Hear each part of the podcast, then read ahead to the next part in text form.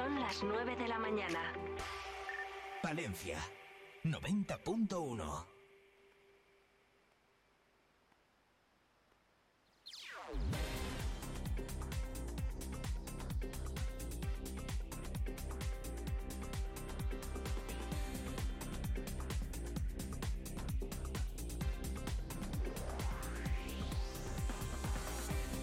Y además eh, la información nos lleva hasta el Palacio Provincial a las 10 de la Diputación. A las 10 en punto, la presidenta Ángeles Armisen y los delegados del área responsable eh, pertinente presentan el presupuesto de la institución provincial para el ejercicio de 2024. Como decimos, en el Palacio Provincial, en el Salón de Actos, a las 10, la presidenta de la Diputación, Ángeles Armisen, y los delegados de área van a presentar las cuentas de la institución provincial para el próximo año. A la una y media del mediodía, en el Hotel Castilla Vieja, la presidenta va a asistir a la entrega del octavo premio Trayectoria Empresarial de COE Palencia.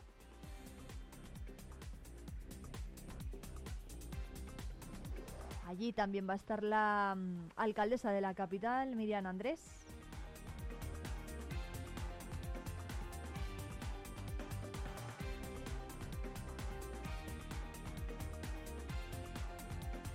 Y además van a atender los medios de van a atender a los medios de comunicación Carlos Fernández Carriedo, el consejero de Economía y Hacienda de la Junta, Santiago Aparicio, el presidente de la COE de Castilla y León, José Ignacio Carrasco, el presidente de COE Palencia, Elena Becuechea de Cicrosa Hidráulica, la empresa galardonada, y todo ello va a ser, como decimos, a partir de la una y media en el Hotel Castilla Vieja.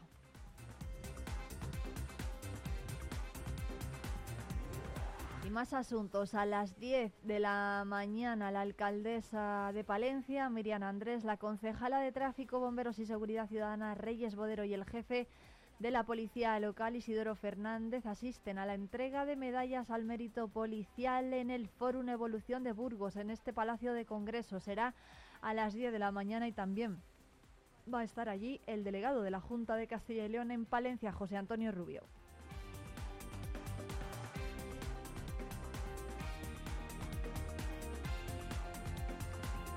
Y el subdelegado del Gobierno, Ángel Miguel Gutiérrez, va a presidir mañana una reunión técnica en la que se van a abordar los medios personales y humanos de los que se dispone en la unidad de carreteras de la Administración General del Estado ante el periodo invernal. La reunión se va a desarrollar en el Centro de Conservación y Explotación y Explotación de Dueñas, en la A62, en el punto kilométrico 96. Además va a haber una atención a medios a las 10 menos cuarto por parte del subdelegado y se les va a mostrar los medios técnicos de los que dispone en la unidad de carreteras de la Administración General del Estado en Palencia.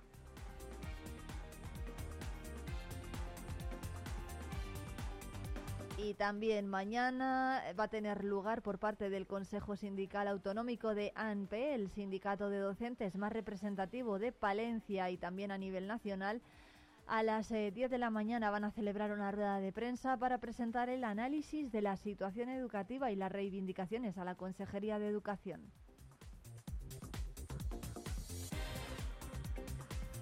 Entre las cuestiones que van a dar a conocer están las peticiones y reivindicaciones al nuevo gobierno, las próximas convocatorias de oposiciones 2024 para maestros de primaria y de secundaria y también el informe de la defensora del profesor. Van a hablar sobre la situación de la convivencia escolar. Todo ello se va a celebrar en el Hotel Rey Sancho de Palencia, como decimos, mañana jueves 30 a partir de las 10 de la mañana.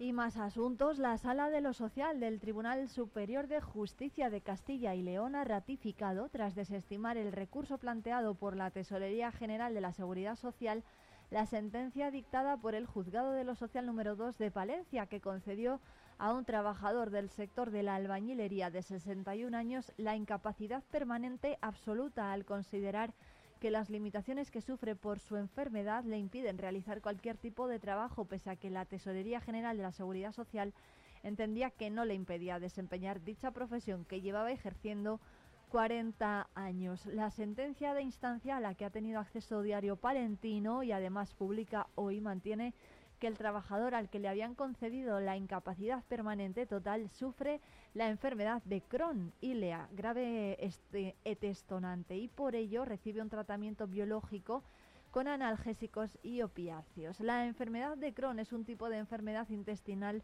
inflamatoria, provoca la hinchazón de los tejidos del tracto digestivo, que a su vez puede producir dolor abdominal, diarreas graves, cansancio, pérdida de peso y malnutrición. El demandante, cuyos intereses legales han corrido a cargo del abogado palentino Alberto Rodríguez, aportó a la causa un informe pericial en el que se concluye que él no presenta clínicamente capacidad psicofísica suficiente ni mínimamente mantenida para el desarrollo de actividad laboral alguna.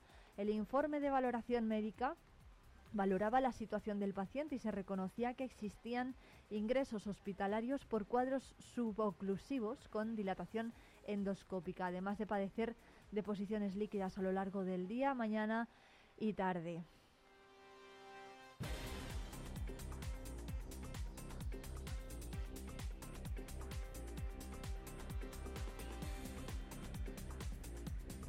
Por todo ello, de la decisión del Tribunal Superior de Justicia de Castilla y León se concluye que con esta enfermedad se tiene derecho a la incapacidad absoluta. Son las 9 y 7 minutos, enseguida llega ya la información del campo.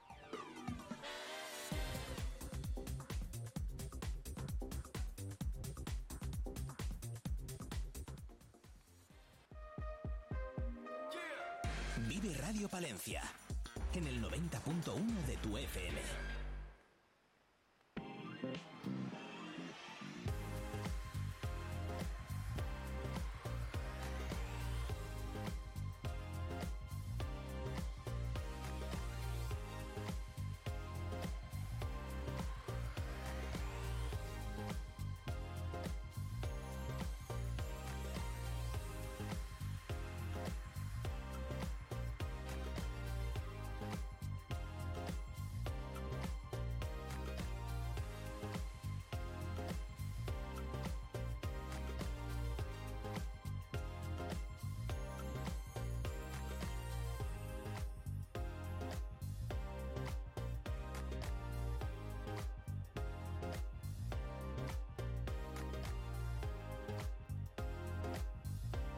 El primer invernadero de seguridad biológica de Castilla y León va a permitir la recreación artificial de las nuevas condiciones en que se van a desarrollar los bosques y cultivos bajo el cambio climático. El rector de la Universidad de Valladolid, Antonio Largo, y la consejera de Educación, Rocío Lucas, han inaugurado en la Escuela Técnica Superior de Ingenierías Agrarias del campus palentino un invernadero de contención biológica nivel 2. De esta infraestructura vamos a hablar con Julio Díez. Buenos días, Julio.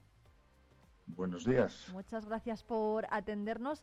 Hay que decir que Julio Díez es uno de los impulsores eh, de este proyecto y es director de la Cátedra de Plagas Forestales y coordinador del grupo de investigación que ha solicitado este laboratorio.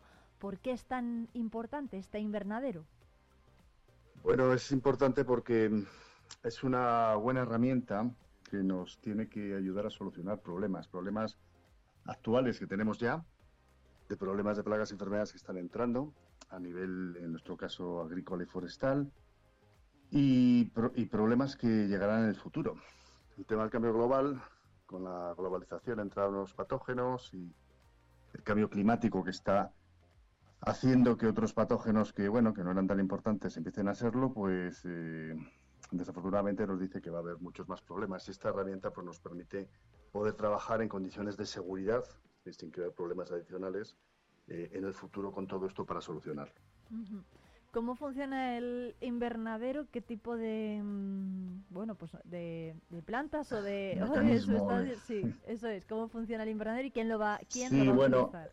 Eh, el invernadero, a ver, es una estructura bueno, relativamente simple y a la vez compleja, ¿no? Porque es un, es un dispositivo que lo que tiene que evitar es que cualquier, eh, vamos a decir, propágulo, que puede ser en el caso de una espora, en el caso de una bacteria, por la propia bacteria, en el caso de bueno, que otro animal, estructuras que, que le puedan permitir reproducirse fuera, pues evita que salga. Entonces, para ello, tiene un sistema de eh, infrapresión dentro en el cual eh, ante la apertura de una puerta o cualquier eh, bueno, elemento del invernadero, no es posible que el aire salga hacia, hacia afuera. Entonces son, es un sistema con una serie de, de, entradas, con una serie de, de, bombas de presión de aire y demás, que al final lo que hace es que bueno, pues se esté trabajando en unas condiciones de seguridad, eso añadido con una estructura hermética, unas condiciones ambientales controladas e incluso para el tema del cambio climático también, pues eh, posibilidad de controlar no solamente temperatura y humedad, sino también CO2.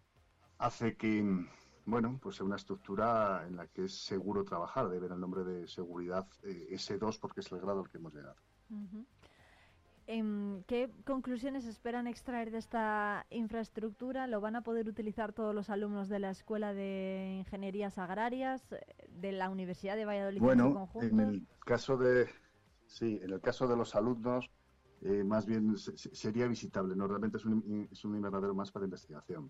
Eh, pero evidentemente es también demostrativo y en cualquier momento, pues eso, con las debidas precauciones se puede entrar, enseñar la instalación y explicar cómo funciona, ¿no? Pero en principio, este invernadero, la función que tiene, la, la herramienta ¿no? que, hemos conseguido, es eh, poder trabajar en temas de investigación en la línea en las que estamos trabajando ahora, pero pues eso, con patógenos que, que, tienen una mayor peligrosidad.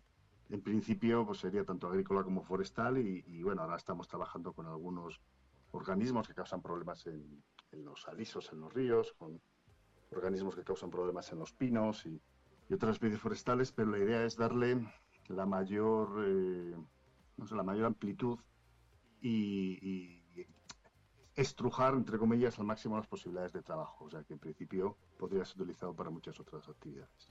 Para que los oyentes, Julio, se hagan una idea de la importancia de este invernadero, ¿cuántos hay en España? Y no sé si hay alguno similar en Europa.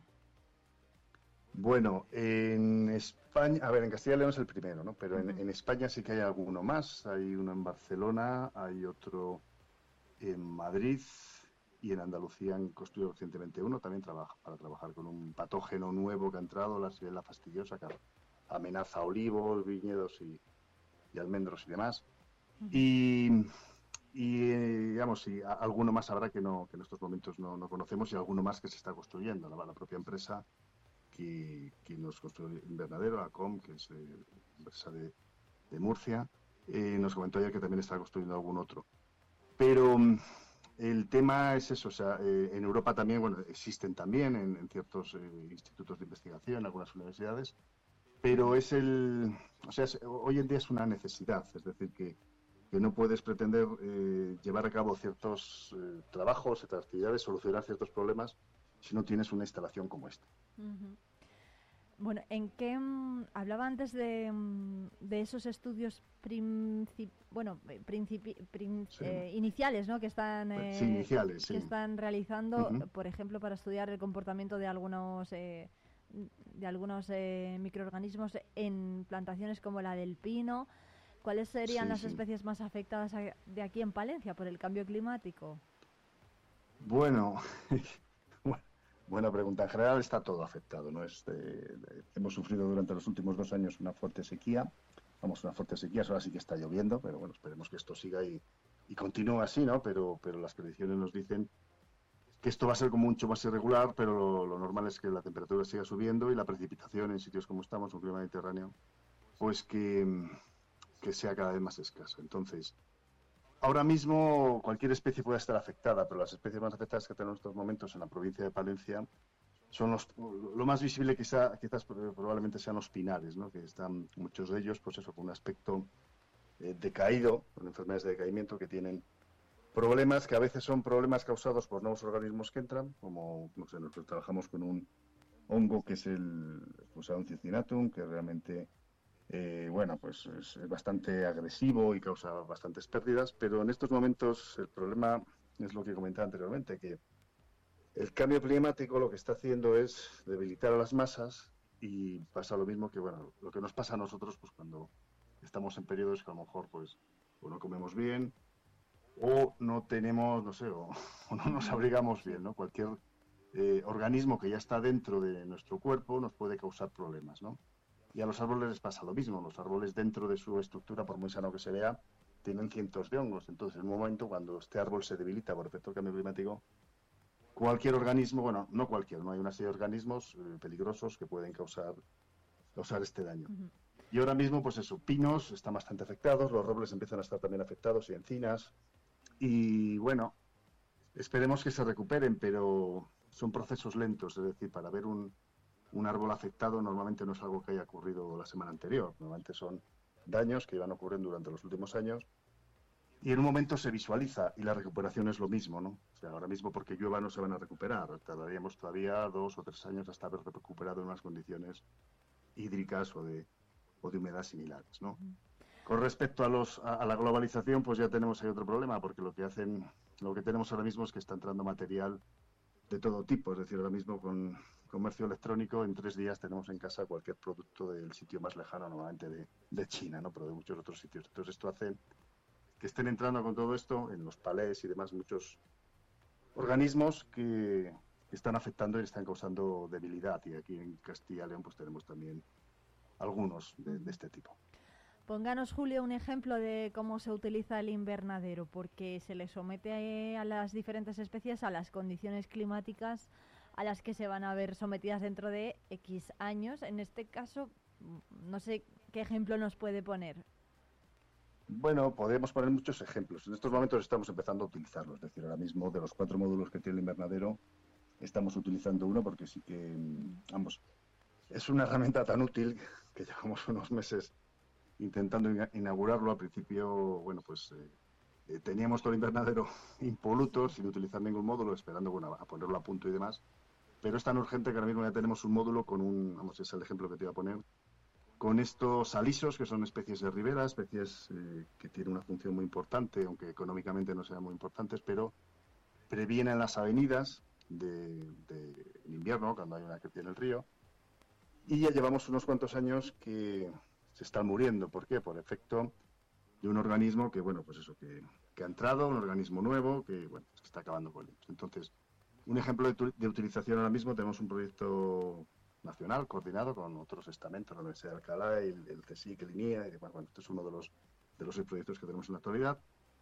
Y en este proyecto, por ejemplo, lo que estamos haciendo es eh, coger planta de aliso y dentro del invernadero, en condiciones controladas y de seguridad, estar trabajando pues con este patógeno que no conviene que se escape, ¿no? Entonces eso lo estamos haciendo ya en uno de los módulos y es un ejemplo de uno de los trabajos que se puede hacer, es decir, es de seguridad porque se puede trabajar con tranquilidad siguiendo una serie de protocolos para evitar que ese organismo se escape. En el caso de cambio climático, pues bueno, tenemos, todavía no hemos empezado a trabajar, pero un ejemplo eh, sería, pues eso, en uno de los módulos se puede controlar la, concentración de CO2. La predicción del cambio climático nos dice que la temperatura aumenta, va a aumentar también eh, los periodos de sequía y luego, por efecto de la quema de combustibles fósiles, el CO2 va a aumentar. ¿no? Entonces también Ahí se está previendo ahora llevar a cabo una serie de ensayos con eh, incrementos similares a los que se esperan de CO2 para ver el efecto sobre las plantas. Eh, en otro de los módulos, vamos, todos los módulos se controla la humedad, la temperatura y demás. Sabemos que esto también se, hace en otro tipo de invernaderos, no solamente los de seguridad. Y otro de los ensayos que están eh, intentando ver es, pues eso, ver el efecto de estas especies nuevas que llegan, de las que se desconoce prácticamente todo, porque se conoce cómo funciona en otros sitios, pero no aquí, en distintas condiciones de humedad, que también se controla, y de temperatura. O sea, si esperamos que va a incrementar la temperatura 2, 4 grados en los próximos 50 años, ¿qué pasaría con estas especies, con estos organismos nuevos que están entrando, o simplemente las especies solas, con 4 grados más de temperatura dentro de 50 años, 60 años que lo que se espera? ¿no? ¿Y, qué pasaría, Julio? Esa es la pregunta del millón. Esa es la pregunta, ¿no? Del millón. A ver, suponemos, lo, lo, que está claro es que mm, es así, va a haber especies que van a desaparecer. Es decir, eh, todos conocemos que ha habido glaciaciones, que esto era un trópico hace, hace años, hace, no, no, no hace años, sino cientos de miles de años. Y en estos momentos, pues, esto va a ocurrir de una forma más deprisa, es lo que se espera con el cambio climático.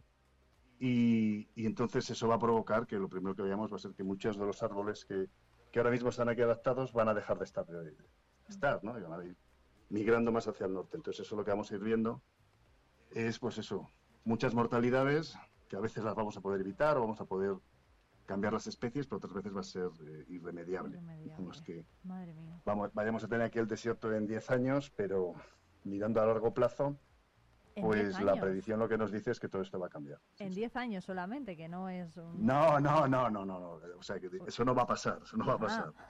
Pero si miramos a un periodo, a un periodo más corto, digamos, sí que es cierto que por el sur ya están viendo en, en sitios en Almería y demás donde tienen desierto de verdad, donde se rodaban estos spaghetti western, que, que poco a poco el metros, pero el, el desierto va creciendo. Sí. ¿no? Entonces, a ver, no es por ser agoreros, pero hay que estar preparados. ¿no? Entonces, este, este inver- invernadero representa esa posibilidad, es decir, el poder trabajar eh, con anticipación. ¿no? Entonces, el poder prever qué es lo que va a pasar aquí dentro de, de muchos años para estar preparados. Es decir, eh, podemos dejarlo evolucionar y bueno, pues venga, ya está, pero podemos también, en cierta manera, como se habla con el cambio climático, mitigar, ¿no? O sea, mitigar los efectos del cambio climático en general, de las nuevas plagas que nos van llegando.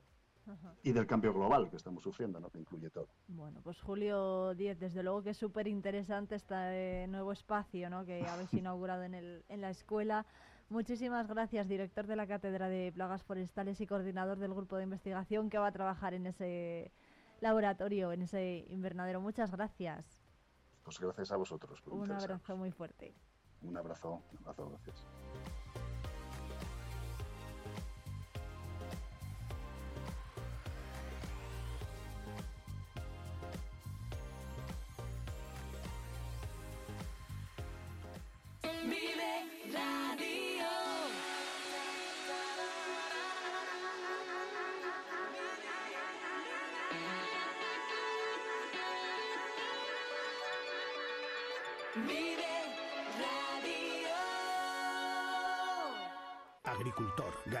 Asaja Palencia te ofrece información, formación y asesoramiento y defiende tu sector. Visita nuestras oficinas y asajapalencia.com. En Vive Radio escuchamos lo que pasa a nuestro alrededor y te lo contamos. Para informarte, para entretenerte, para emocionarte. Con las voces más locales y los protagonistas más cercanos. Vive tu ciudad, tu provincia. Vive su cultura, su música, su actualidad, su deporte, sus gentes. Vive lo tuyo. Vive tu radio. Vive Radio. Palencia 90.1. Vive Palencia con Irene Rodríguez.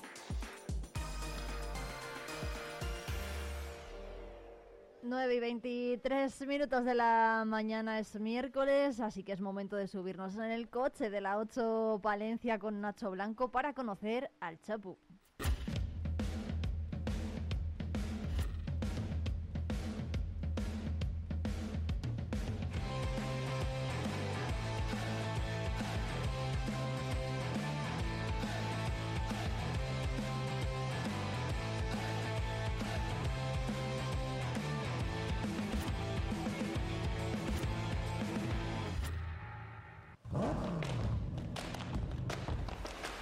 Comenzamos un nuevo Arráncate y hoy creo que lo vamos a hacer además con mucho humor, porque nos va a acompañar el Chapu, que no es palentino, pero como si lo fuera, muy buenas. ¿Qué tal? Bueno, sí, hombre, sí, ya, ya, yo creo que sí. Valentino ya, sí, por mi mujer, aunque sea. Claro, hijo adoptivo. Desde luego, yo creo que humor más palentino que el suyo no conocemos, o, o alguien que sea capaz de, de hacer tanto humor, de hacer sí reír gusta, tanto con lo sí que- nuestro, ¿no? Sí, sí, sí. Humor de Palencia, eh, es que Palencia es muy única por su vocabulario, por su gente, y ahí sí que, vamos, yo no conozco, ojalá salgan más cómicos palentinos, eso sí que, hacemos un llamamiento, un llamamiento desde aquí. Lanzamos el guante a ver quién le recoge. Lo que sí vamos a hacer nosotros va a ser echarnos a rodar y conocer no solo su trayectoria profesional como actor, como humorista, sino también su lado más musical. ¿Parece? Venga, claro que sí. Venga, pues nos ponemos en marcha.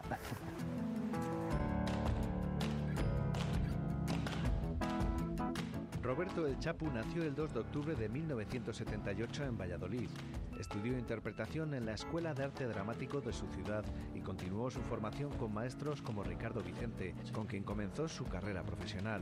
Ha participado en multitud de obras de teatro, películas y programas de televisión como Los del Sótano, emitido por Castilla y León Televisión, aunque su faceta más popular sea probablemente la de monologuista.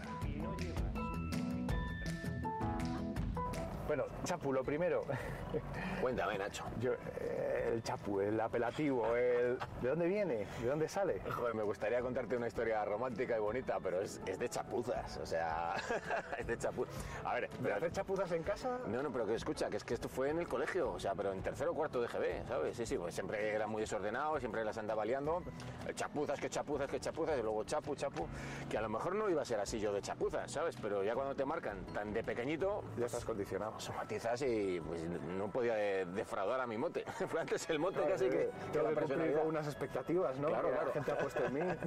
La gente dice, es de Chapulín Colorado, de México, tal. digo, no, ojalá, ojalá fuera tan bonito. Porque luego además, como actúo mucho con el chavo, que el chavo del 8, pues yo creo que por ahí se confunden, pero... Oye, pues es que además es verdad que, que casi hacéis pareja como el, cha- como el Sí, sí, y sí, el, sí, y el chavo que tienen un vínculo de alguna manera también, ¿no? Pues aquí también lo, lo tenéis. Eh, decía al principio, no es palentino, pero como si lo fuera adoptivo porque tú lo has dicho. Sí, Casado con una palentina. sí, Eso ya una marca palentina, mucho. Me casé en Villasirga, eh, vivo ahí justo al otro lado de la frontera, en Valoria, y vengo mucho a Palencia, es decir, a actuar, hago humor palentino, como tú dices. Vengo al cine a los Ortega, a la ITV a Palencia. Uno es de donde pasa la ITV, eso es así.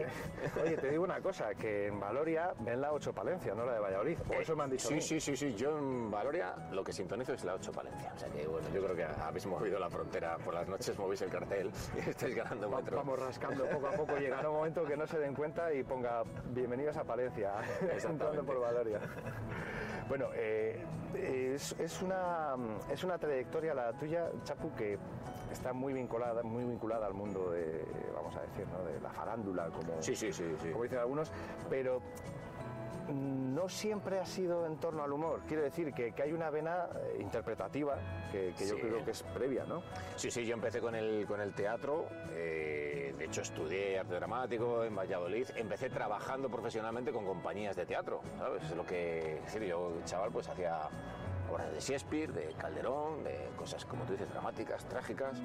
Obras que, daban mucho prestigio hasta que un día dije, hostias, eso, eso de los monólogos, eso tiene que dar dinero. Y ahora no tengo ni dinero ni prestigio. Pero aquí estamos, en este coche, Oye, montados. claro, es que no va nada de, de interpretar, por ejemplo, Hamlet, o de, de participar en, en una representación de Hamlet, a nunca digas valenciano. Sí. Es un mundo de contrastes total y absoluto. Sí, bueno, pero para mí siempre ha sido todo parte de lo mismo, ¿eh? de contar historias, de subirte a un escenario, de tener es- esas ganas de, de contar y, y bueno, eh, hay mucha gente que me lo pregunta, ¿pero qué prefieres? ¿Ser actor? ¿Ser cómico? ¿Los monólogos? Pues todo. Si tuvieras que elegir. Si tuvieras que elegir, digo, ¿y por qué hay que elegir? El ser humano ya sabes que muchas veces quiere lo que no tiene y estás haciendo algo y dices, joder, ahora, ahora me apetecería hacer esto. Cuando me preguntan también, ¿qué es lo más difícil que has hecho? Tal, no sé si difícil, pero lo más arriesgado eh, son los monólogos. O sea, salir tú solo ante un público y tener que hacer reír sí o sí, ahí te la juegas. ¿eh? Y yo creo que sí, antes había hecho teatro y tal, pero hasta que no te subes un día tú solito con el micrófono y tal, esa sensación de vértigo y de... Te digo, no sé si lo más difícil, pero sí lo más arriesgado, desde luego. Ahí sí que no hay... Pues lo que te digo, no hay confort, no hay confort.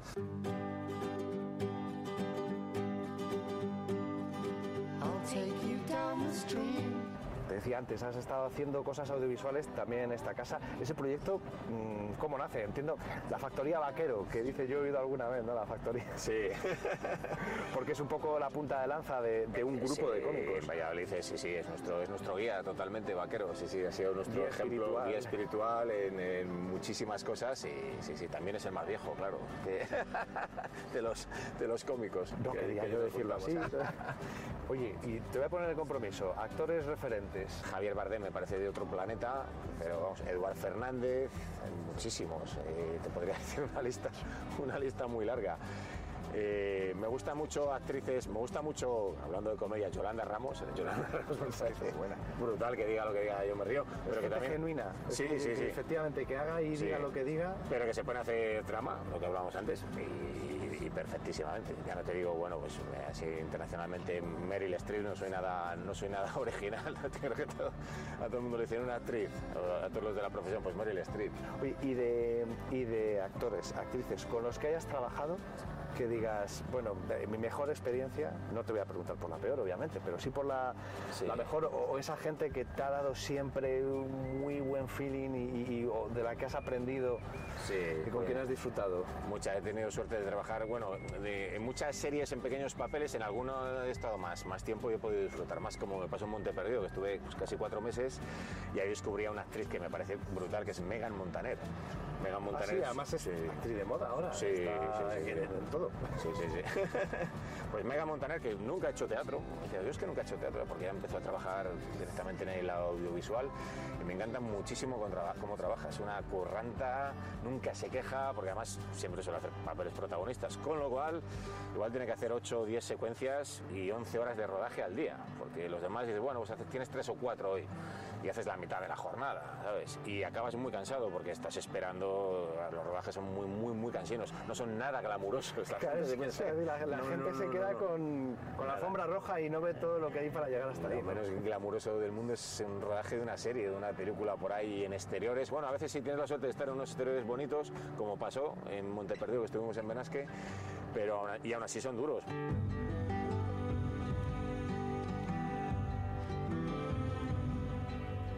Yo grabé una escena en la casa de papel, ¿sabes? Al final eso dices, ¡fua! Es decir, que a nivel mundial, pues no sé qué, lo han visto 200 o 300 millones de personas. Pero bueno, solo en España, bueno, eso que es algo camuflado, con gafas así, tal, que no, todo el mundo se da cuenta. como todos en la casa de Pero la cantidad, la cantidad de gente que te llama, que te manda mensajes, que, te hace el pantallazo, que tal, sí. Pero bueno, es que son las, son las normas del juego. Eh, para bien y para mal. Y. Quiero decir que, esto es así. Eh, lo que quieres al final es trabajar. Hay veces que te han llamado a ti, no han llamado a otros. Y hay veces que, joder, no te lo han dado a ti, pero igual se lo han dado a un compañero que también necesita pagar las facturas y tal. Y sí, has trabajado mucho y tal, pero en muchos trabajos a veces tampoco llega la recompensa, ¿sabes? Y entonces tenemos esa cosa de que la vida nos debe algo que cuando te lo dan, ¿sabes? Que cuando te lo reconocen, ¿no? Dices, ¡guau! lo merecía. Claro, ya era hora, ya, ya, era hora a mí.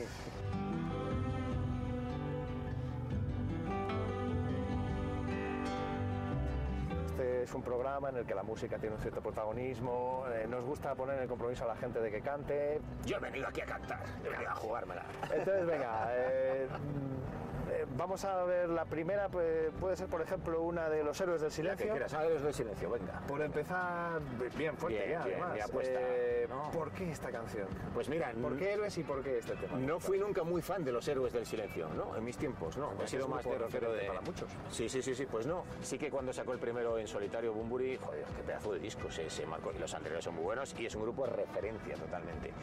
Pero esta canción en concreto, no sé si estaba estudiando todavía y alternándolo como camarero, yo trabajé como buen actor de camarero mucho, mucho trabajé de camarero, tenía mil trabajos. Y sonó esta canción, ¿sabes? Y yo estaba con la cosa de dónde te estás metiendo, hacia el mundo del teatro, tal. Y la letra me marcó, algo, el este del ya no tiene sentido abandonar, ¿sabes? Iré donde quieran mis botas, si quieres que te diga qué hay que hacer. pues esta, esta cosa de mi, apuesta por el rock and roll, has apostado por esto, ya solo te queda tirar hacia adelante. Y esta canción es como un leitmotiv para, para mí, me, me gusta muchísimo. Pues vamos a escucharla.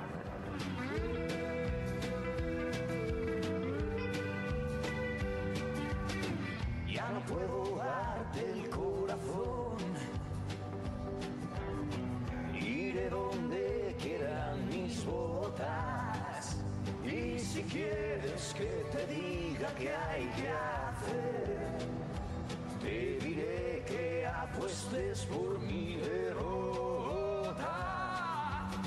Es un temazo, es un temazo que te pone las pilas cuando estés un poco bajo de moral. A mí por lo menos. No dejes nada por hacer. La música puede ser un puntazo o puede ser una tortura también con la canción del verano, por ejemplo. Sí, Estar sí, hasta las narices de escuchar ciertas canciones. O si me pones reggaetón, pues claro, eso no me ayuda a afrontar el día. Atento al menú que hemos abierto. El reggaetón es- a ver, son los tiempos, es lo que se lleva. Ya doy por hecho que en tu casa no se escucha el reggaetón, eh, pero claro, es que luego hay gente que si entra a un bar y está sonando el reggaetón, se sale por la puerta. Sí, yo lo entiendo. Lo que pasa es que si vas con amigos y les gusta, pues igual hay que cambiar de amigos.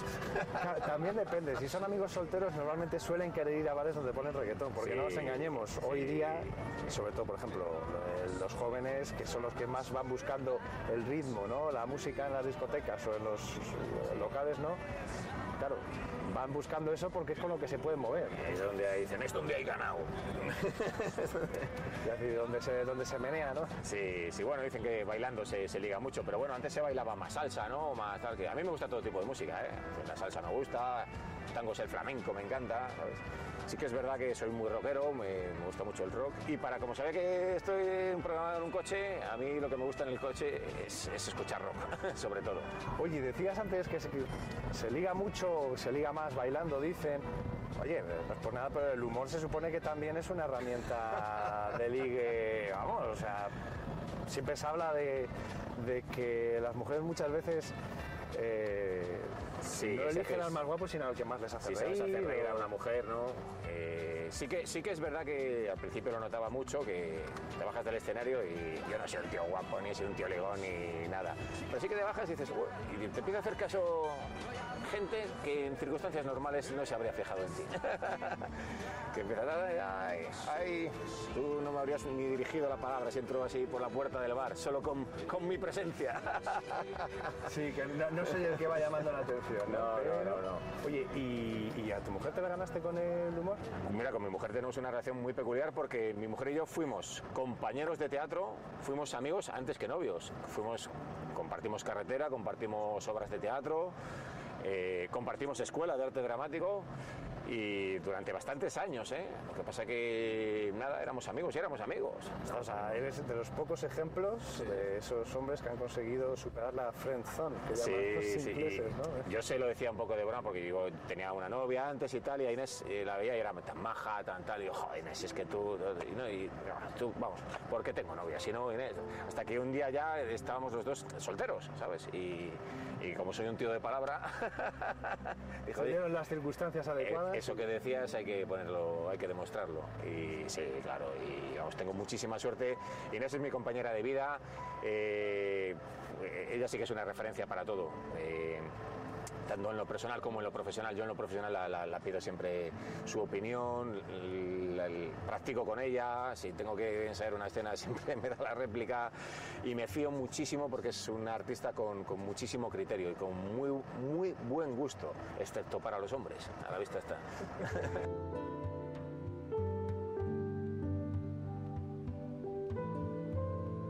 Yo ese apoyo siempre me he sentido muy apoyado por Inés y se lo agradeceré siempre. Me he sentido muy apoyado y necesitas ese apoyo y esa tranquilidad de, de, sí, vale, estás por ahí, pero ostras, estás trabajando, estás trabajando.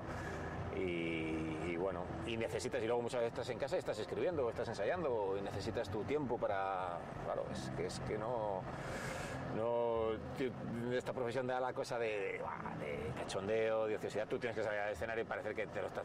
Sí, es que te lo pasas bien, ¿eh? te lo pasas bien en el escenario. Pero que todo te da igual, que todo se te ocurre en el momento, que esto es un, ¿sabes? una fiesta constante. Tienes que dar esa imagen. Pero no, no lo es. Hombre, no lo es. a, a veces no estás bien, pero te lo tienes que pasar bien. Y tu trabajo es pasártelo bien para que otros se lo pasen bien. Totalmente. Es muy totalmente. difícil, ¿eh? Sí, si yo no hubiera estado hoy, no, hombre, el día que haya que faltar, pues faltaré, si es por fuerza mayor.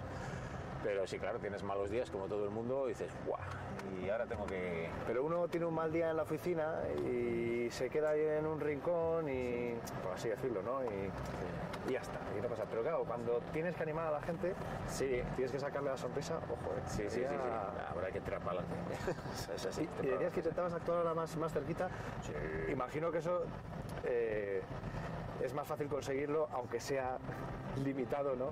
Obviamente con cosas como nunca digas valenciano. Claro. Así, así tienes garantizado cerca de casa. Pero claro, también es un recorrido más limitado, ¿no? Sí, sí, sí. Por ejemplo, pocos pueblos de Palencia habrá en los que no haya actuado ya. ¿eh? La provincia de Palencia sí, la tengo muy, muy trillada.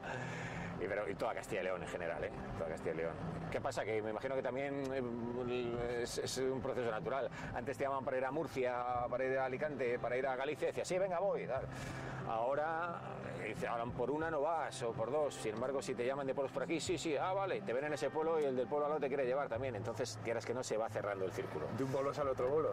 Claro, a Madrid siempre sigues yendo, pero bueno, el tren ahí afortunadamente y el autobús lo tenemos a, tira- a tiro de piedra. Estamos muy cerquita de Madrid.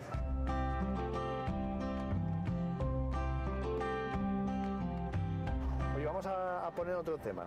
You ever seen the rain? Que ¿Por qué es el que has elegido? Podría haber, elegido, seguro, pero- po- podría haber elegido otros, ¿eh? cualquiera, porque tiene tantos y tantos. Y, y volvemos a lo del coche. La Creedence sí que es para ir en coche. La Creedence es para ir en coche. Bueno, el Fortunate Son, que es, Sí. que es Forrest Gump Sí, eh, es en Vietnam, helicóptero, pero, Vietnam, pero sí. meterte y ponerte en el coche hay que poner el limitador de velocidad Sí, para que no sí, nos sí, te vienes arriba.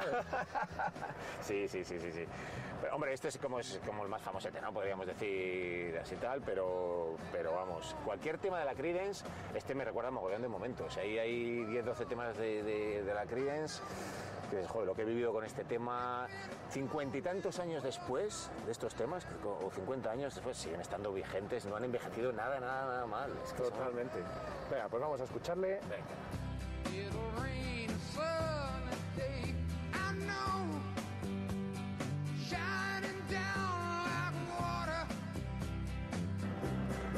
Vámonos, Nacho. I wanna know, have you ever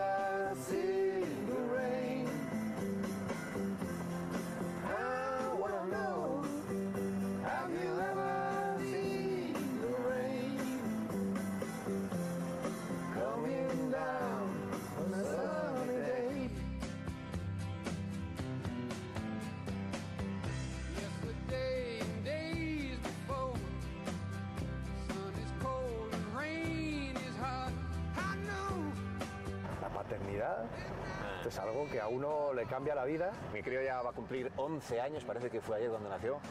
Eh, sí, sí. Afortunadamente he pasado muchísimo tiempo con él. eh, me ha sabido a poco, porque es, es un chaval encantador. Y. Pero te creo, ¿eh? que vamos, que si igual si iba a diario, yo trabajaba los fines de semana y a diario estaba con él, limpi- cambiaba los pañales, de, tal, luego lo he disfrutado muchísimo jugando, todavía juego con él, ya me empieza a ganar a, a todo.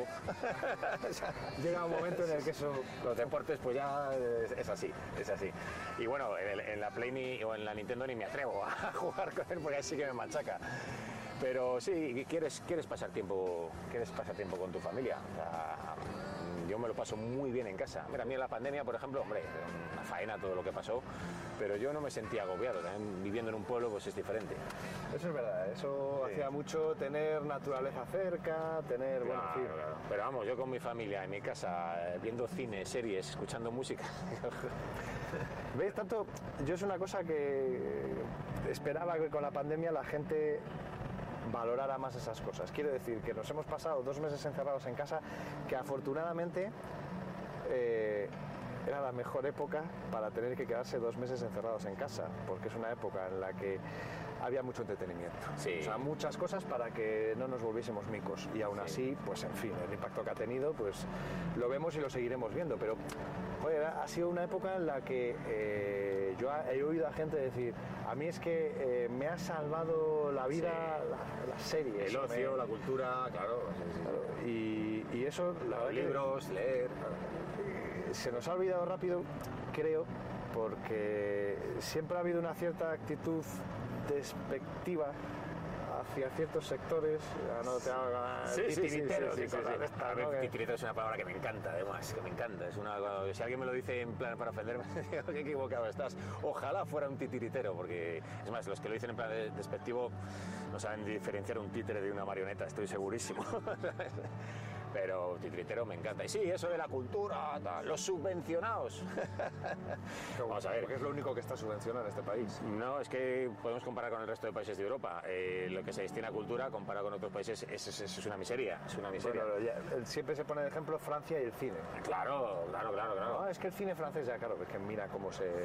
Claro, claro. Y vamos a ver, y la, la cultura reporta mucho más, ¿sabes? El mismamente el cine, ¿sabes? En, en impuestos, en IVA, en generar trabajo. tal. O sea, al final es eh, meter dinero en una industria. Quiero decir, como se lo tienes que dar al campo, como se lo tienes que dar a la automoción o, o cualquier otra industria.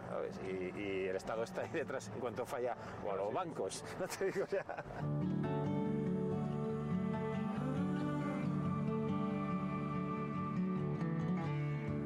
mejor momento profesional que has tenido. Yo no me gusta pre- preguntar por los peores. A ver, lo mejor momento de esos de tierra, trágame un poco de vergüenza que le puede dar a uno. Vaya, bueno, sí, podría ser. Pero no me gusta poner en, en lo malo, sino intentar sacar lo bueno.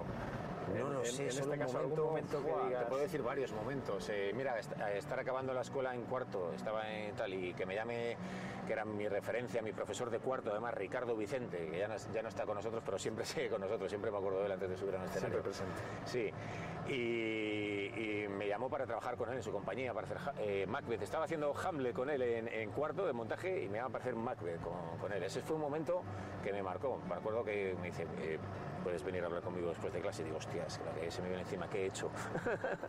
y me cuenta eso.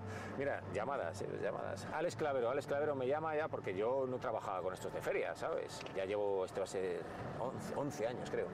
Pero el primer año me llama Alex Clavero en verano. Oye, Chapu, que habíamos pensado una cosa de este trabajo. Digo, pues me llamará para hacer un vuelo con él en algún pueblo tal. Y no, no Sí, me- que, es muy habitual entre monologuistas. Sí, sí, y no, me llamó para, para empezar a currar con ellos, ¿sabes? Y me acuerdo, que, me acuerdo que estaba en la cocina con el móvil y estaba con la escoba, medio barriendo, recuerdo perfectamente esa baldosa, cuando me lo dijo. Y sí, llamadas, alguna llamada para alguna serie también. Mira, son las llamadas al final, lo que... Curioso, ¿eh? Momento patrocinado por Movistar.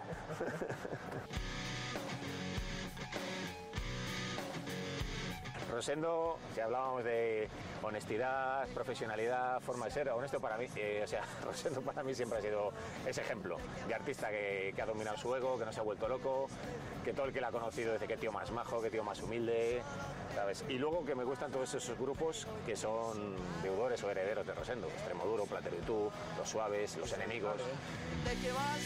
Siempre impresionando como el trueno. Dime, ¿de qué vas? Si aún no has aprendido a sonreír, confundes marginal con nunca me dan lo que yo quiero y pienso, maldición, eres un corazón salvaje. ¿De qué vas? Hay muestra que se compare. No sé qué decir que no te resbale. Y aunque para nada me vale, para cuando se te asome al pelo el gris. ¿Alguna curiosidad? A ver, yo sé, por ejemplo, que, que has llegado a salir a escena con pantalones que no eran los tuyos, por la premura, eh, y, y- y igual un poco también por esa vena de chapu que decías. ¿no? El último año en ferias, claro, que yo entre patas, todo, "Ah, el chapo, el chapo, es que ya te digo, este- a, mí, a mí me prejuzgan, me tienen ya fichado. Y salimos de un sketch que hacíamos Nano y Nino, Fran, el Chapu y yo, pero el siguiente es una escena que salíamos de Chabu y Chapu, ¿sabes? Entonces, y corriendo, Chabu y Chapu siempre como los siameses. Y ya, eh, digo, jo, me quito los de enano, digo, mis pantalones, ¿dónde están mis pantalones? Ya los sé, los habrás dejado por ahí, oh, que todo. Y no me da tiempo. Entonces, bueno, pues me pongo lo que sea. Y ya veo que entra a escena Fran el Chavo con mis pantalones vaqueros, ¿sabes? El Chavo es el doble que yo, bueno, no el doble, no tanto. Pero el tío salía como, como un torero, ¿sabes? Digo, no ha sido culpa mía, ha sido culpa de ese, mírale, mírale, mírale. Y salió hablando así. Y el tío salió comprimido, comprimido. Oye, antes de despedirnos, Chapu, ¿proyectos en el horizonte? Pues, ya- sé que hay cosas que no puedes desvelar y que no puedes adelantar. Pues este verano un mogollón de bolos, afortunadamente, por toda Castilla y León, por todos los pueblos. Luego en septiembre volvemos con lo de ferias, ahí, ahí en Valladolid. Y nada, y sí que hay algunos proyectos por ahí de, de audiovisual y tal, que, que, bueno, eso hasta, hasta que no salga no, no se puede contar. Ojalá que lo veamos muy pronto y por supuesto agradecerte que te hayas animado, te hayas atrevido a, a darte una vuelta con nosotros por, por Palencia. Un placer. A placer. cantar también. Bueno, a cantar no se le puede llamar cantar.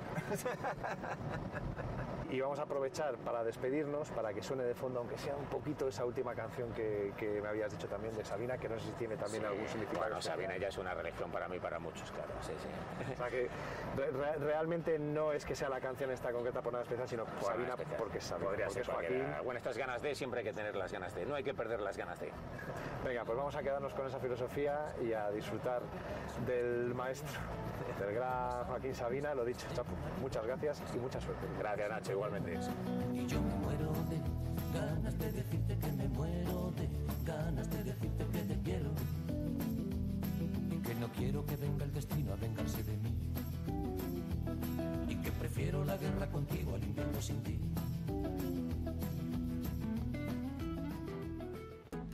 Arráncate con la 8 Palencia. Espacio ofrecido por Palausa. Ayuntamiento de Ampudia. Bricoprix. JM Ayuso Maquinaria y Recambios Agrícolas. Y Ayuntamiento de Venta de Baños. ¡Hey! Di que nos escuchas. Vive Radio. Vive Radio.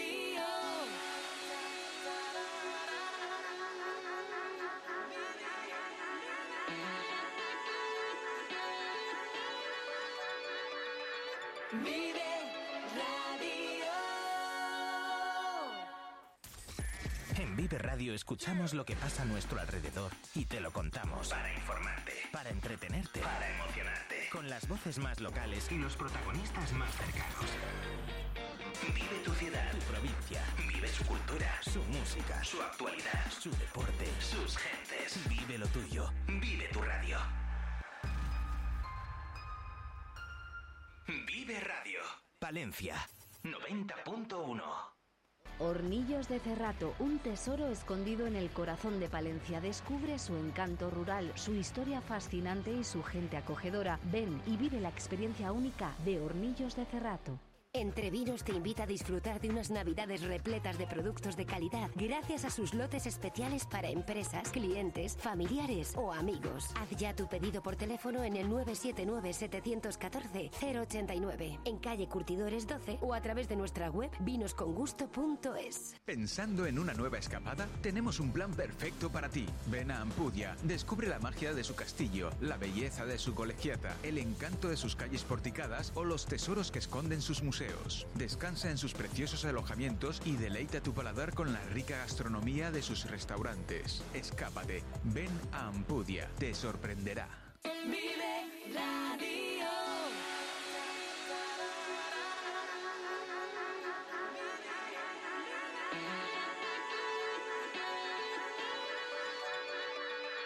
Vive Vive la magia del cine con Cines Ortega y Avenida. Busca tu peli favorita y disfruta a lo grande en nuestras salas totalmente renovadas. Recuerda que los mayores de 65 años los martes tienen entrada a 2 euros. Los miércoles, el día del espectador, podrás hacerlo por 4,50 euros y si quieres celebrar tu cumpleaños con nosotros, disfruta del pack película, palomitas y bebida por 8,95 por persona. La magia del cine te espera en Cines Ortega y Avenida. ¿Te lo vas a perder? Vive Palencia. Con Irene Rodríguez.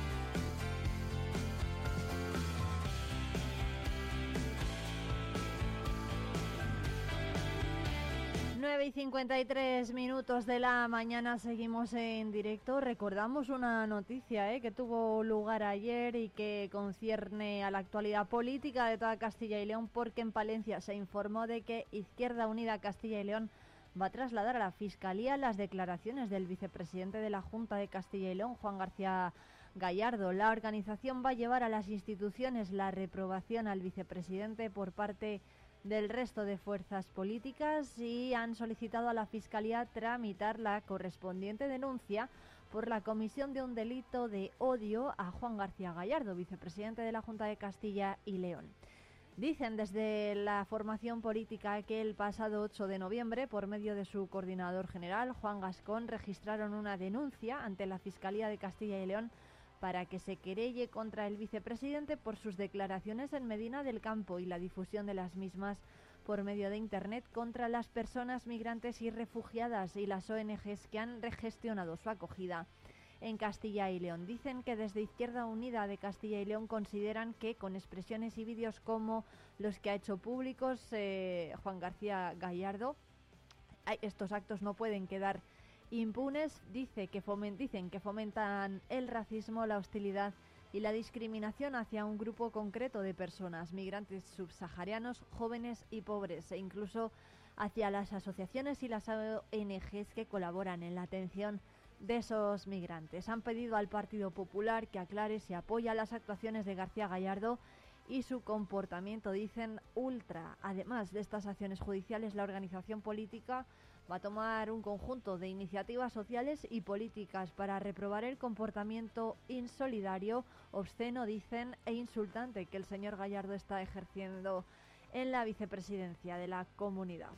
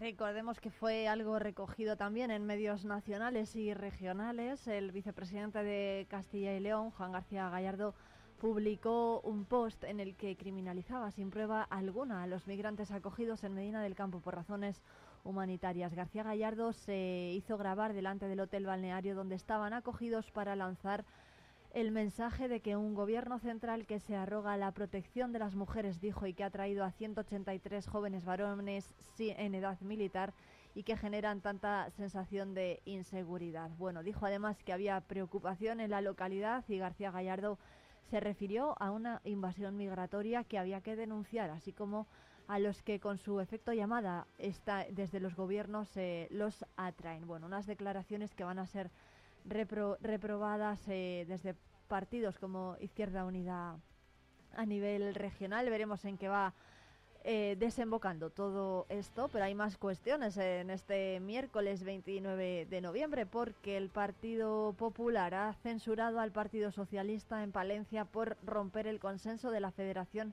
Española de Municipios y Provincias para contentar, dice, a sus socios nacionalistas e independentistas. Los alcaldes y presidentes de la de Diputación del Partido Popular han censurado al Partido Socialista por romper ese consenso de la Federación para contentar a los nacionalistas e independentistas, no apoyando la declaración institucional propuesta en la Junta de Gobierno para conmemorar el 45 aniversario de la Constitución española. Para la portavoz del Grupo Popular de la Federación, Natalia Chueca, la actitud adoptada por los alcaldes del Grupo Socialista, negándose a ratificar una declaración que reflejara la defensa sin fisuras del municipalismo a la Carta Magna, responde a una estrategia de querer fracturar el tradicional consenso que siempre ha imperado en la toma de decisiones de la Federación Española de Municipios y Provincias.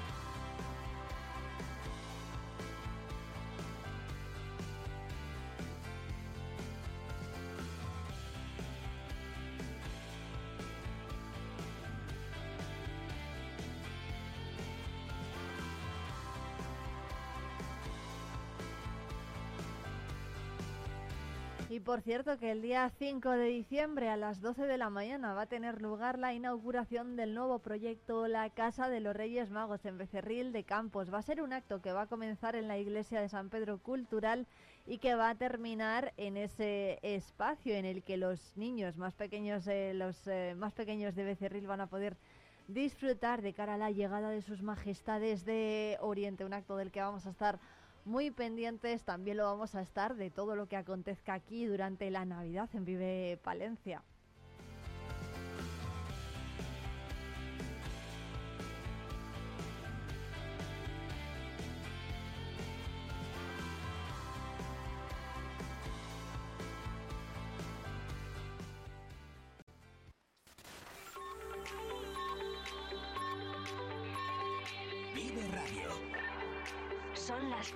Mañana. Palencia 90.1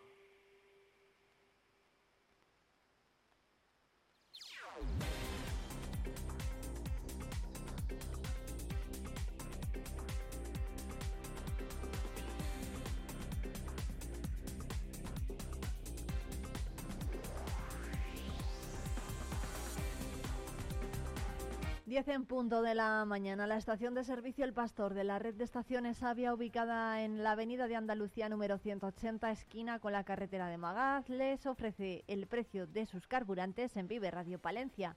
Gasóleo normal a 1,58, gasóleo plus a 1,62, gasolina 95 a 1,58, gasolina 98 a 1,72 y GLP a 0,93 y AdBlue a 1,35. Además, disponen de una promoción de cestas de Navidad para sus clientes. Se sortean dos muy completas para aquellos que suministren más de 30 euros y sean socios del Club Avia. La promoción dura hasta mañana, 30 de noviembre. Además, pueden seguir su cuenta de Instagram, avia.palencia, para beneficiarse de los sorteos que se realizan a través de ella.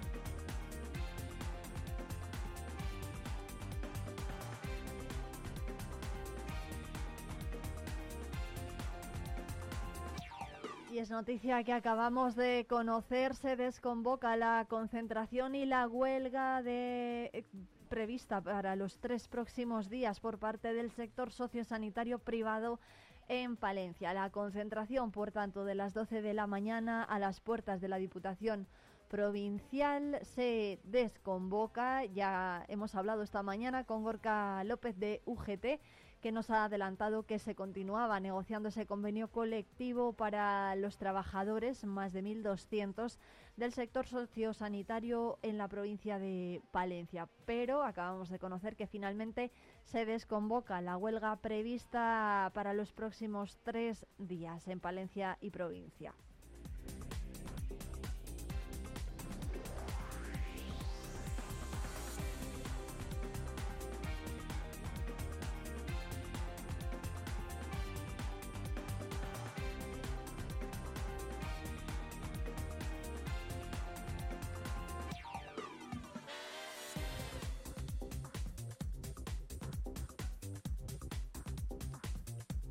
Y recordamos que a partir de la una del mediodía se va a, entrar se va a entregar el octavo premio Trayectoria Empresarial por parte de COE Palencia. El galardonado, la empresa galardonada en este caso es Cicrosa Hidráulicos, una compañía ubicada en Dueñas, una empresa familiar dedicada a la fabricación de cilindros hidráulicos para el sector industrial. Allí va a estar José Ignacio Carrasco, el presidente de COE Palencia, y también Santiago Aparicio, el presidente de COE Castilla y León.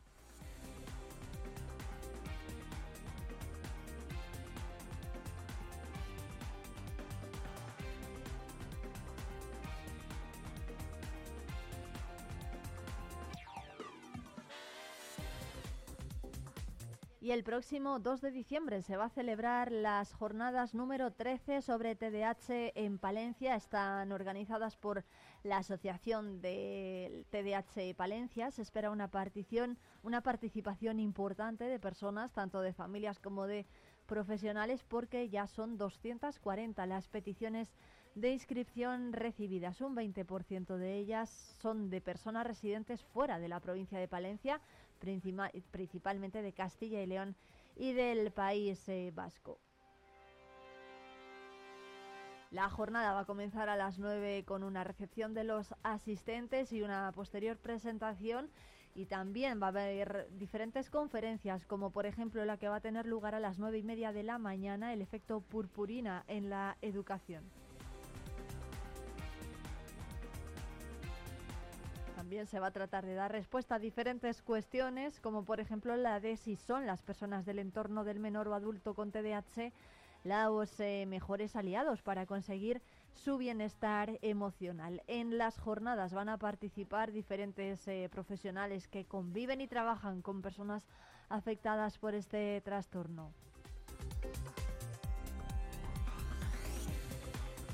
Unas jornadas que, por cierto, van a tener lugar el 2 de diciembre, como decimos, en el auditorio del Conservatorio Profesional de Música de Palencia, en la Plaza San Pablo, bajo el título El entorno de las personas con TDAH, parejas, hermanos, compañeros y amigos, los mejores aliados.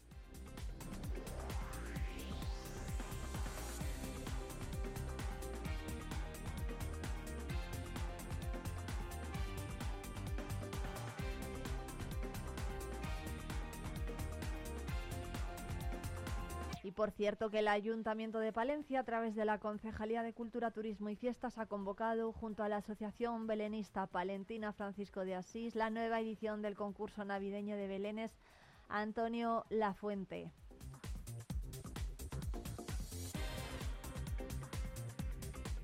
Los interesados pueden inscribirse hasta el 13 de diciembre en las categorías de familias, cofradías, entidades sin ánimo de lucro y centros escolares, donde van a poder optar a dos premios de 250 euros en cada, en cada una de estas categorías.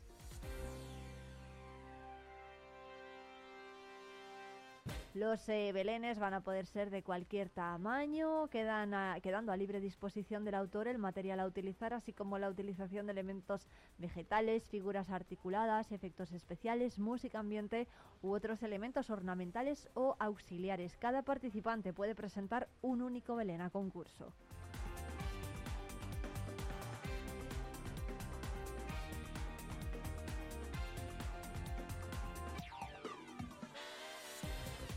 El plazo de inscripción, como decimos, finaliza el 13 de diciembre y los participantes deben tener listo el Belén, el Belén el 19 del mismo mes, día a partir del cual el jurado se pasará a valorarlo para fallar los ganadores siete días más tarde. Aquellos belenes que no estén terminados en las fechas señaladas quedan fuera de concurso y la solicitud deberá presentarse mediante el procedimiento de tramitación electrónica que está disponible en la sede electrónica del ayuntamiento en la página web.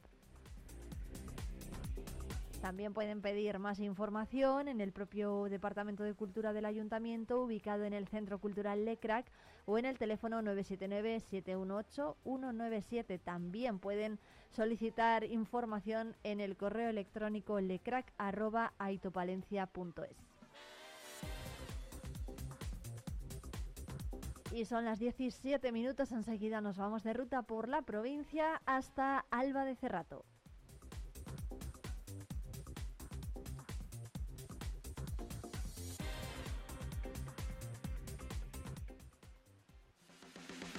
Palencia, vive tu provincia, vive tu pueblo, vive radio.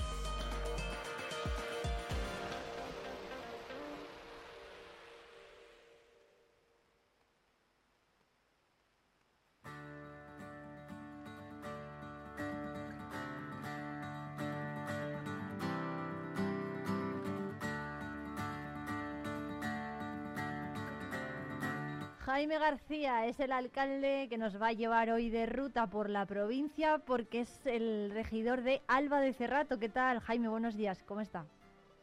Buenos días, muy bien. Muchas gracias, Jaime, por atendernos. Bueno, la pregunta se la hago siempre a todos los alcaldes, es una obligada de, de la sección. ¿Cómo podemos llegar hasta Alba de Cerrato? ¿Dónde está ubicada y sobre todo qué podemos ver si vamos por allí? Pues nada, Alba de Cerrato está ubicado en el Cerrato Palentino. Eh, está muy fácil y muy cómodo de venir. Por, se puede venir por Venta de Baños, Tarigo, Cebico de la Torre y Alba. O se puede ir hasta por la autovía hasta Dueñas y Cebico de la Torre y Alba.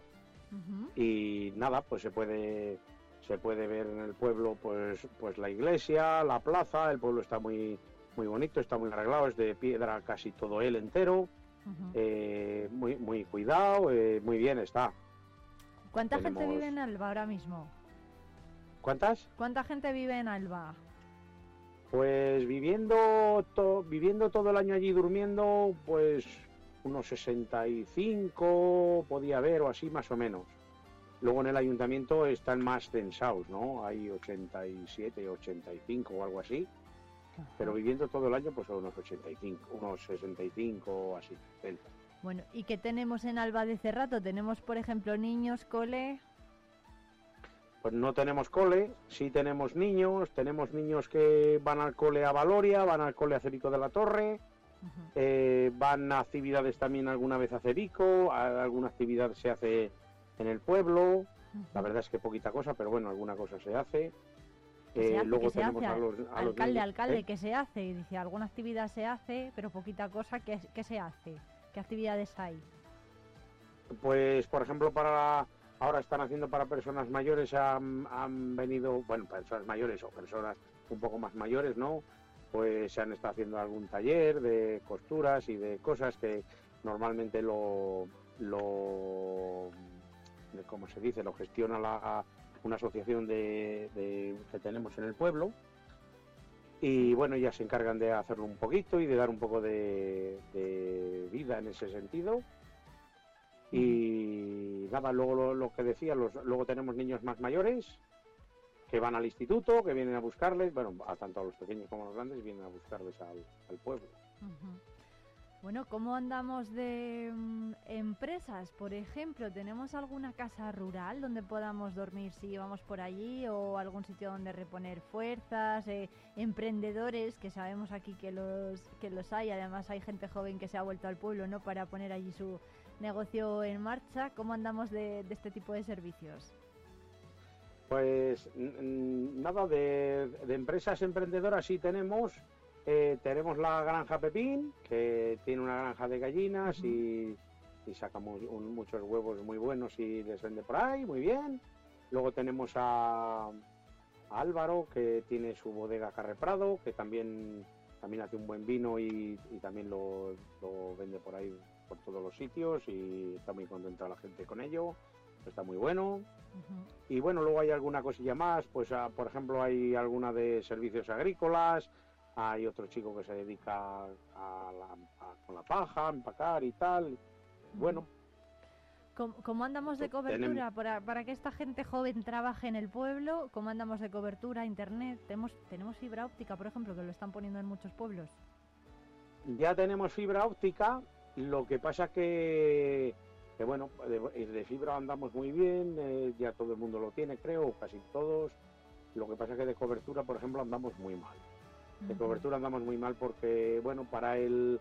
eh, tenemos solo de compañía de Movistar y para el... eh, eh, para tapar el huequecillo, diríamos, de hablar y tal, pues sí nos da el apaño, pero cosa de datos y cosas de estas, pues, pues andamos mal, la verdad. Luego cuando te metes en casa, pues no hablas y... bah, Muy, muy justo, muy justo, anda la cosa.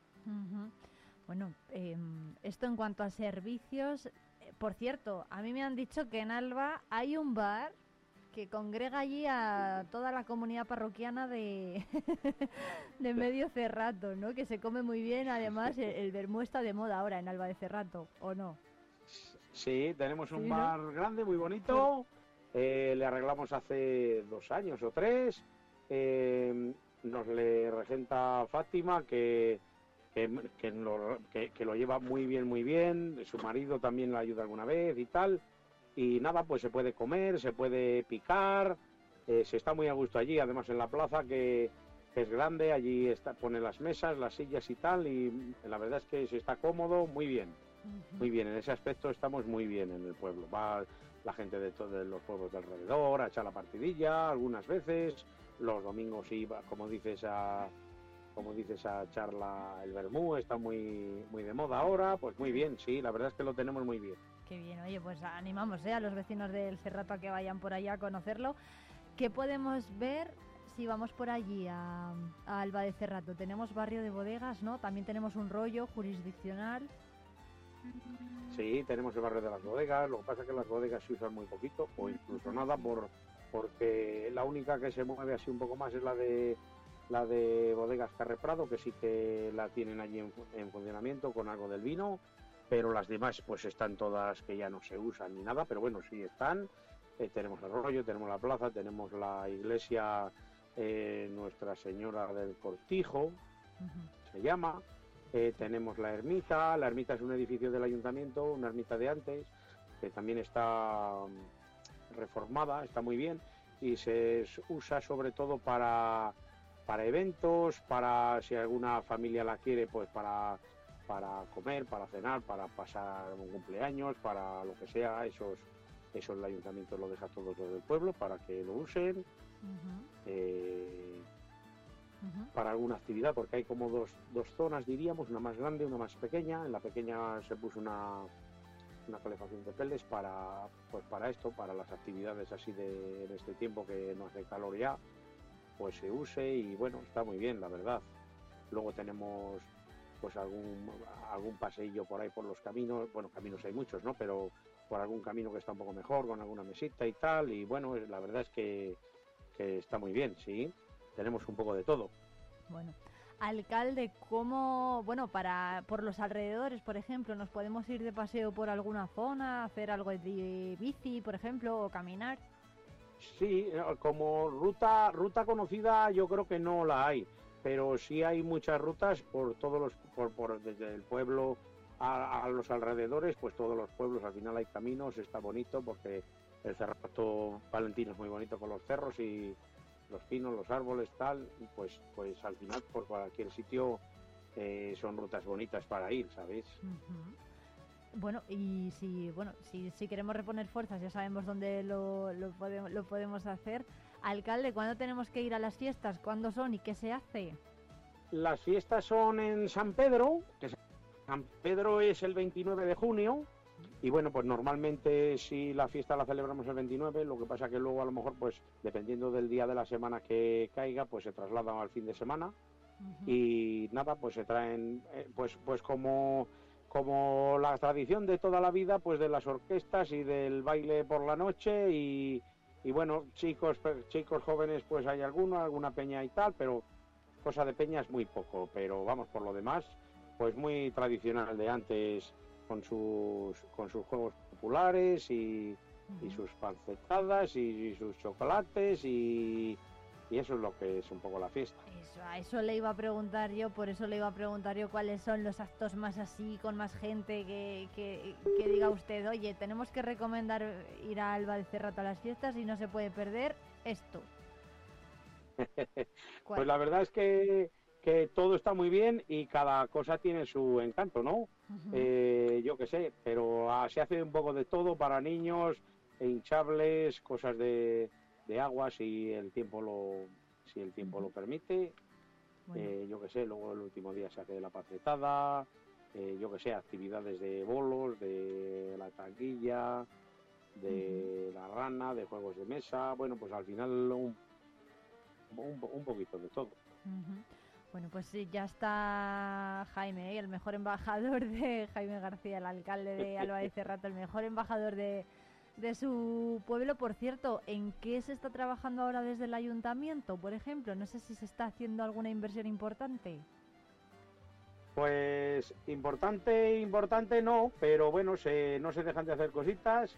Hemos hecho ahora, con lo de los planes, hemos arreglado unas calles del pueblo, eh, tenemos más cosas preparadas para estos años que viene y bueno, pues así cosas muy importantes. La última que se hizo fue la del bar, creo. Hemos hecho una pista también de, para los niños de futbito, con las canastas, eh, yo qué sé, pues sí, se, no, no son cosas muy, muy grandes, pero sí, sí se va haciendo cada, cada año en la medida que se puede, pues un poco, un poquito. ¿Qué asociaciones culturales hay? Mencionaba antes la de las eh, amas de casa, me parece. Es, eh, Sí. la de las mujeres. No sé si hay alguna asociación cultural más que. Pues, Mm, no. De momento esa, No, ¿no? so- de momento tenemos la de el- las la de las mujeres que te comento y bueno la verdad es que había una había antes una otra otras las- se, la- se terminó el tiempo no ahora han cogido otras pero tanto antes muy bien muy bien muy bien ellas organizaban un montón de, de cosas eh, las de ahora siguen igual al final bueno pues en la medida de lo que se puede de- del presupuesto que se tiene, pues hacen lo que pueden. Las mujeres, eh, bueno, la verdad es que también alguna vez pues les ayuda, les ayuda el, el ayuntamiento, eh, alguna persona, bueno, pues eh, se ayuda un poquito en lo que la medida que se puede también. Bueno, pues Alba de Cerrato, ¿eh? lo tenemos además muy cerquita de Palencia, de Palencia capital. Hay que, hay que visitarlo y desde luego que tiene muchísimo interés también culturalmente. Allí tenemos ese rollo jurisdiccional que es del siglo XVI, se construyó durante el reinado de Carlos I y también y además es- declarado, se declaró ¿no? Mo- monumento provincial en 1960 y además en la iglesia, en esa iglesia de la que nos hablaba antes Jaime, hay obras de arte de Juan de Villoldo, que es uno de los pintores que tiene obras también en la Catedral de Palencia, o sea que también tenemos mucho valor eh, patrimonial ¿no? y cultural. Sí, sí, sí, sí, así es. Bueno, pues Jaime García, Así alcalde es. de Alba La de... verdad es que, que Sí. está muy bueno. Sí, la verdad es que no tiene desperdicio Alba de Cerrato. Y muchísimas gracias por atendernos y por llevarnos hasta su pueblo hoy en la ruta por la provincia. A vosotros, muchas gracias a vosotros y nada, ha sido un placer.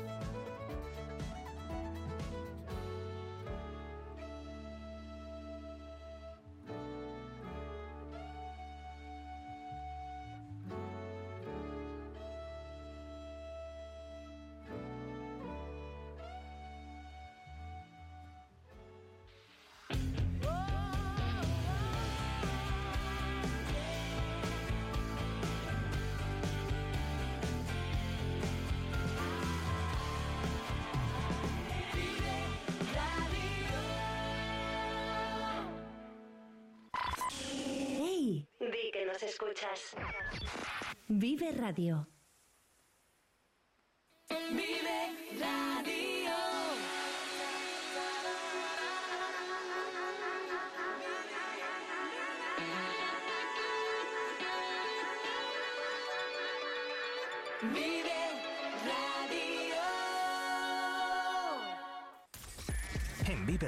Escuchamos lo que pasa a nuestro alrededor y te lo contamos. Para informarte, para entretenerte, para emocionarte. Con las voces más locales y los protagonistas más cercanos. Vive tu ciudad, tu provincia. Vive su cultura, su música, su actualidad, su deporte, sus gentes. Vive lo tuyo. Vive tu radio. Vive Radio. Palencia 90.1. Vive Palencia. Con Irene Rodríguez.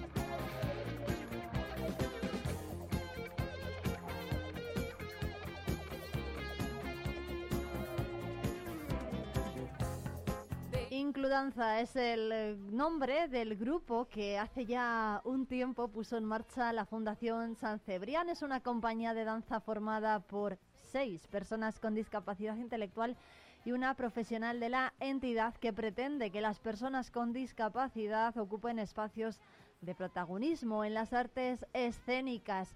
Hoy están de estreno, estrenan un nuevo espectáculo en el Centro de San Pedro Cultural en Becerril de Campos. Es a las 7 de la tarde. Natalie Camoles, buenos días. Buenos días. Muchas gracias Natalie por eh, acompañarnos hoy en directo. Hay que decir que ahora Includanza cuenta con seis bailarines, ¿no? Raquel, Ra- eh, Raquel Redondo, Raquel Bravo, Pilar, Jorge de Prado, Juan Carlos y José. Y están dirigidos por eh, Natalie. Bueno, cuéntanos qué están preparando para esta tarde. Pues aquí estamos en San Pedro Cultural ensayando el nuevo espectáculo que se llama Cartas para ti. Y es un espectáculo que pretende traer al público la recuperación del mensaje textual, de la importancia de las palabras, de las cartas, que para las nuevas generaciones es algo que básicamente se queda en obsoleto, ¿verdad? O sea, con las nuevas tecnologías pues ya no mandamos cartas unos a los otros, ya no recibimos casi postales y ya la, la evolución de la humanidad nos lleva a un lugar donde todo es muy digitalizado.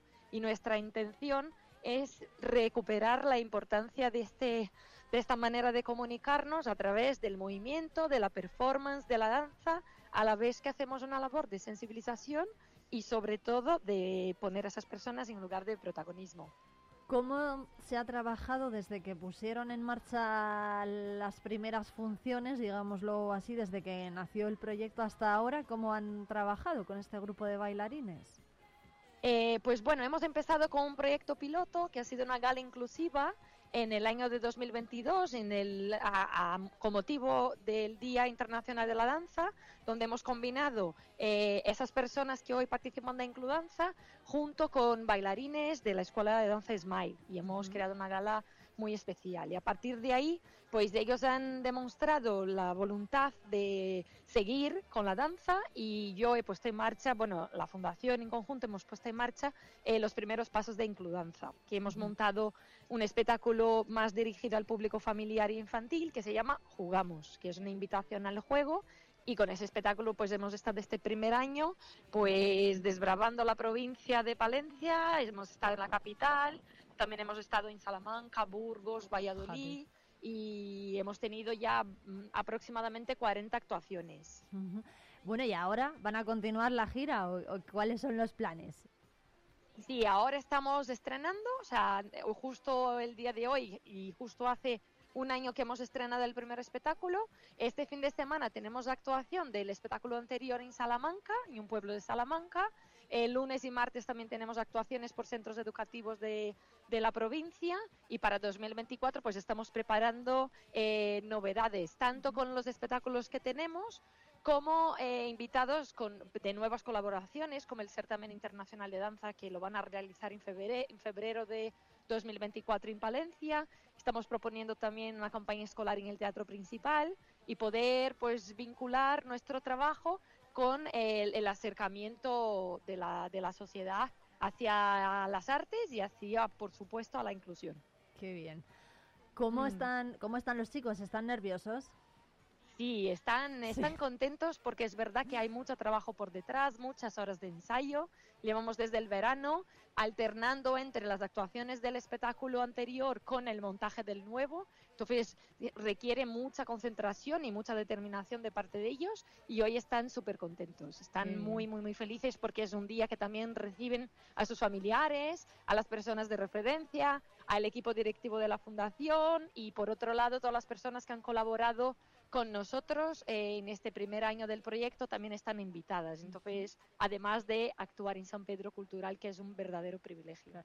¿Es la primera vez que van a actuar allí o ya han pasado por ese Sí, escenario? No, eh, no, en este, en este espacio es la primera vez, así que es muy especial. Bueno, bueno, pues nada, esperamos verles de gira, ¿eh? Sí, ojalá, ojalá podamos coincidir y que nuestra agenda pues sea cada vez más, más llena de, de actuaciones y que recibamos cada vez más propuestas para que esas personas pues puedan ocupar ese espacio tan importante en el mundo de las artes y en el mundo de la sociedad eh, a modo general. ¿Cuándo toda- ¿Cuántas horas ensayan? Eh, pues mira, la- las últimas semanas estamos ensayando eh, más o menos dos horas diarias. de dos dos a tres horas diarias, sí, para, para terminar de, de hilar todo para el nuevo espectáculo, sí. Una vez estrenado, pues depende un poco de la demanda de actuaciones tenemos. Mínimo dos veces a la semana, dos horas. Y luego ya, pues si tenemos más actuaciones o nos piden pues otros tipos de, de, de coreografías, por ejemplo, ahora en Salamanca pues tenemos una petición, de- además del espectáculo, que hagamos una coreografía de Navidad. Pues el Ujú. viernes nos tocará ensayar todo el espectáculo y montar esa coreografía. Esa cual coreo- mínimo Sí. Dos horas y media, tres horas tenemos de ensayo, ¿sabes? Entonces depende un poco de la demanda, pero generalmente dos, tres días a la semana, dos horas. Es mucho tiempo, ¿no? De, de trabajo, dos horas todos los Sí. días. Es, es, es bastante, pero es lo que el arte requiere, ¿no? Independiente de que sea inclusivo o no. O sea, preparar un espectáculo de 30 minutos, que es el formato que tenemos nosotros como grupo de danza, no es fácil. La memorización, eh, aprender las escenas, entender por dónde, dónde tienen que ubicarse, cambios de objetos escénicos que también trabajamos. Es un trabajo bastante complejo, ¿no? Entonces, para que puedan tener seguridad al momento de actuar, pues necesitamos esta, este tiempo de, de- de trabajo juntos. Cuando, hablaba antes de la función de Navidad, ¿cuándo la vamos a poder ver? ¿Y dónde? Eh, claro, eh, de- realmente no es un espectáculo como tal, pero estamos preparando una coreografía simbólica de Navidad porque justo eh, el ayuntamiento de este pueblo de Salamanca, que se llama eh, Castellanos de Moriscos, nos han, nos han llamado y nos han hecho esa pequeña petición, ¿no? que si pudiéramos hacer una coreografía. Entonces, esto va a ser especialmente para este, este sitio. Generalmente no trabajamos por temáticas porque tenemos, pues eso, los espectáculos son largos y requiere mucho tiempo. Entonces ofrecemos eh, lo, que, lo que es dentro de, la, de las propuestas que tenemos ya creadas, ¿no? Creadas. Entonces lo de Navidad solo lo van a ver la gente de Salamanca. Vaya, pues, de momento. Pero bueno, eso no puede ser, no vale, eso no vale, Natalia, eso hay que... Es verdad que ahora tenemos mucha demanda también, nos están llamando mucho de los colegios, sobre todo porque el 3 de diciembre es el Día Internacional de la Discapacidad y nos demandan mucho, pero tenemos una agenda a seguir y también entendemos que mm, el motor principal del proyecto no es no es la exhaustión, no es dejarles totalmente agotados de hacer Sí. actuación tras actuación, ¿no? Hay un tiempo necesario de descanso, hay también unas pausas para recuperar luego la motivación y que eso no sea simplemente pues una puesta en escena repetitiva y exhaustiva. Entonces, pues bueno, algunas propuestas aceptamos, otras dejamos para otro momento y así lo vamos construyendo nuestra historia. Bueno, pero entonces, ¿cuáles son las citas más inmediatas que, en las que les podemos ver? Pues aquí en Palencia de momento vamos a tener que esperar para 2024, porque los eventos que tenemos pues son en centros educativos. Por ejemplo, el lunes tenemos eh, concretado con el, en la escuela de dueñas, o sea, el colegio de dueñas, pero que está ubicado en venta de baños, que es el día 4. Y a partir de ahí también la, la- la agrupación coge vacaciones para la Navidad y Reyes. Y ya a la vuelta pues tenemos ahí, estamos ahí negociando con el ayuntamiento pues de Torquemada, con el ayuntamiento de Melgar de Yuso, con el propio ayuntamiento de Palencia para la campaña escolar, eh, el, el certamen de danza internacional que va a ser en el mes de febrero, pues también tenemos ahí una fecha preagendada. Entonces yo creo que el siguiente semestre de, o sea, el primer semestre de 2024 vamos a tener una agenda excepcional. Sí, sí, muy apretada, ya, ya, ya veo. Sí, sí. Y Bueno. el verano también solemos hacer con Diputación. Este año fue el primer año que hemos participado del verano, de la, de la programación de verano de la Diputación y para nosotros fue un honor y esperemos también poder hacer parte de esta, de esta programación en este verano de 2024. Qué bien. Bueno, el grupo de Includanza está abierto, se pueden seguir eh, sumando gente. O Eh, usuarios de la momento no, o sea, para estos, para esos modelos de espectáculo, para este modelo de espectáculo, eh, no, lo tenemos cerrado porque es lo que te decía, ¿no? Demanda una preparación, demanda un aprendizaje, demanda unos ensayos, y, pero sí lo que hacemos, aparte de, de este grupo, que es como un poco la vitrina del proyecto, eh, impartimos clases de danza en San Sebrián de Campos para el resto de las personas que hacen parte de la fundación, ¿no? Y la idea para 2024, pues bueno, es expandir a los otros centros que tenemos para poder, eh, pues que todas las personas puedan bailar y puedan disfrutar. Bueno, pues Natalie Camoles, ella es la monitora, la profesora que está ensayando ahora con ese grupo de seis bailarines de la Fundación San Cebrián dentro del proyecto Includanza que repetimos, recordamos, hoy está de estreno en San Pedro Cultural a las 7 de la tarde con esa función eh, que se llama eh, Cartas para ti. Cartas para ti Eso a partir de es, las 7. Ahí el- eso es. No hay que pagar nada, la entrada es libre, ¿verdad? Bueno, la entra- es, es realmente de- es un evento eh, con invitación. Es Ah. para las personas, es para, eh, está organizado para las personas que han colaborado con la agrupación en este primer año, para otros eh, trabajadores y personas con discapacidad que, que colaboran continuamente con la agrupación, para los familiares y para, Ah, para bueno. la- los trabajadores. Pero en breve, muy en breve, tendremos una fecha abierta al público, seguramente. Aforo, aforo limitado entonces. Bueno, pues mucha Sí, suerte. exactamente. ¿Qué, qué van a bailar? ¿Qué van a gracias. bailar? ¿Que van a bailar? Sí. Pues el espectáculo, ese, nosotros trabajamos con danza contemporánea, con improvisación, con danza moderna, Vale. entonces es un espectáculo continuo O sea, que temas- cu- cuenta con sí. nueve escenas, son nueve escenas diferentes y hace, tenemos una narrativa, ¿no? Es como un Claro. espectáculo tradicional de como si fuese una compañía de danza que cuenta una historia, una historia dentro de los 30 minutos que dura. Entonces, pues bailan según las escenas, pues se desarrollan coreografías diferentes. Bueno, pues nada, lo veremos entonces a partir de las 7 en San Pedro Cultural en Becerril de Campos. Muchas gracias. Gracias a ti, un abrazo. Un abrazo. Buenos muy- días a todos. Un abrazo muy fuerte, Natalie. Chao. Chao. Natalie Camoles, ¿eh? desde la Fundación San Cebrián, un trabajo encomiable el que realizan desde luego que sí y que, bueno, tiene sus frutos, ya lo han escuchado con ese espectáculo de cartas para ti de la mano de Inclu Danza a las 7 de la tarde en San Pedro Cultural.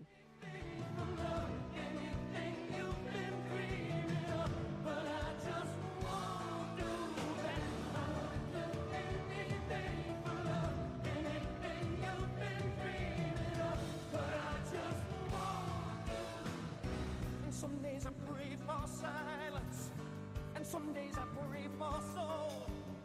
Some days I just pray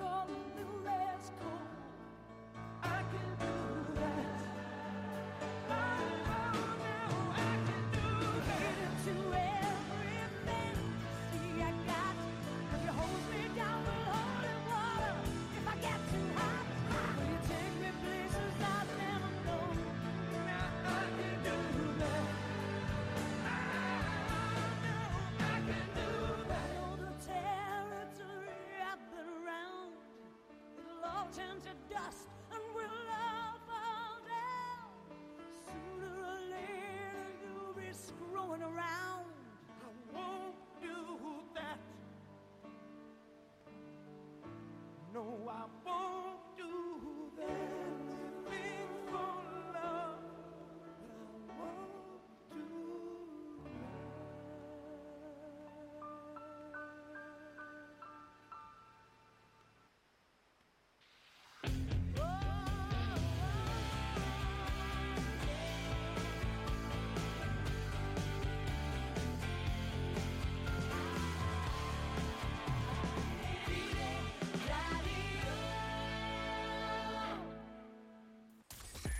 En Vive Radio escuchamos lo que pasa a nuestro alrededor y te lo contamos. Para informarte, para entretenerte, para emocionarte. Con las voces más locales y los protagonistas más cercanos.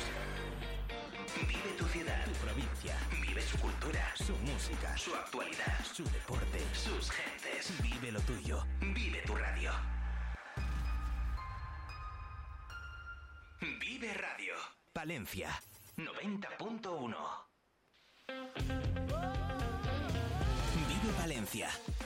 Con Irene Rodríguez.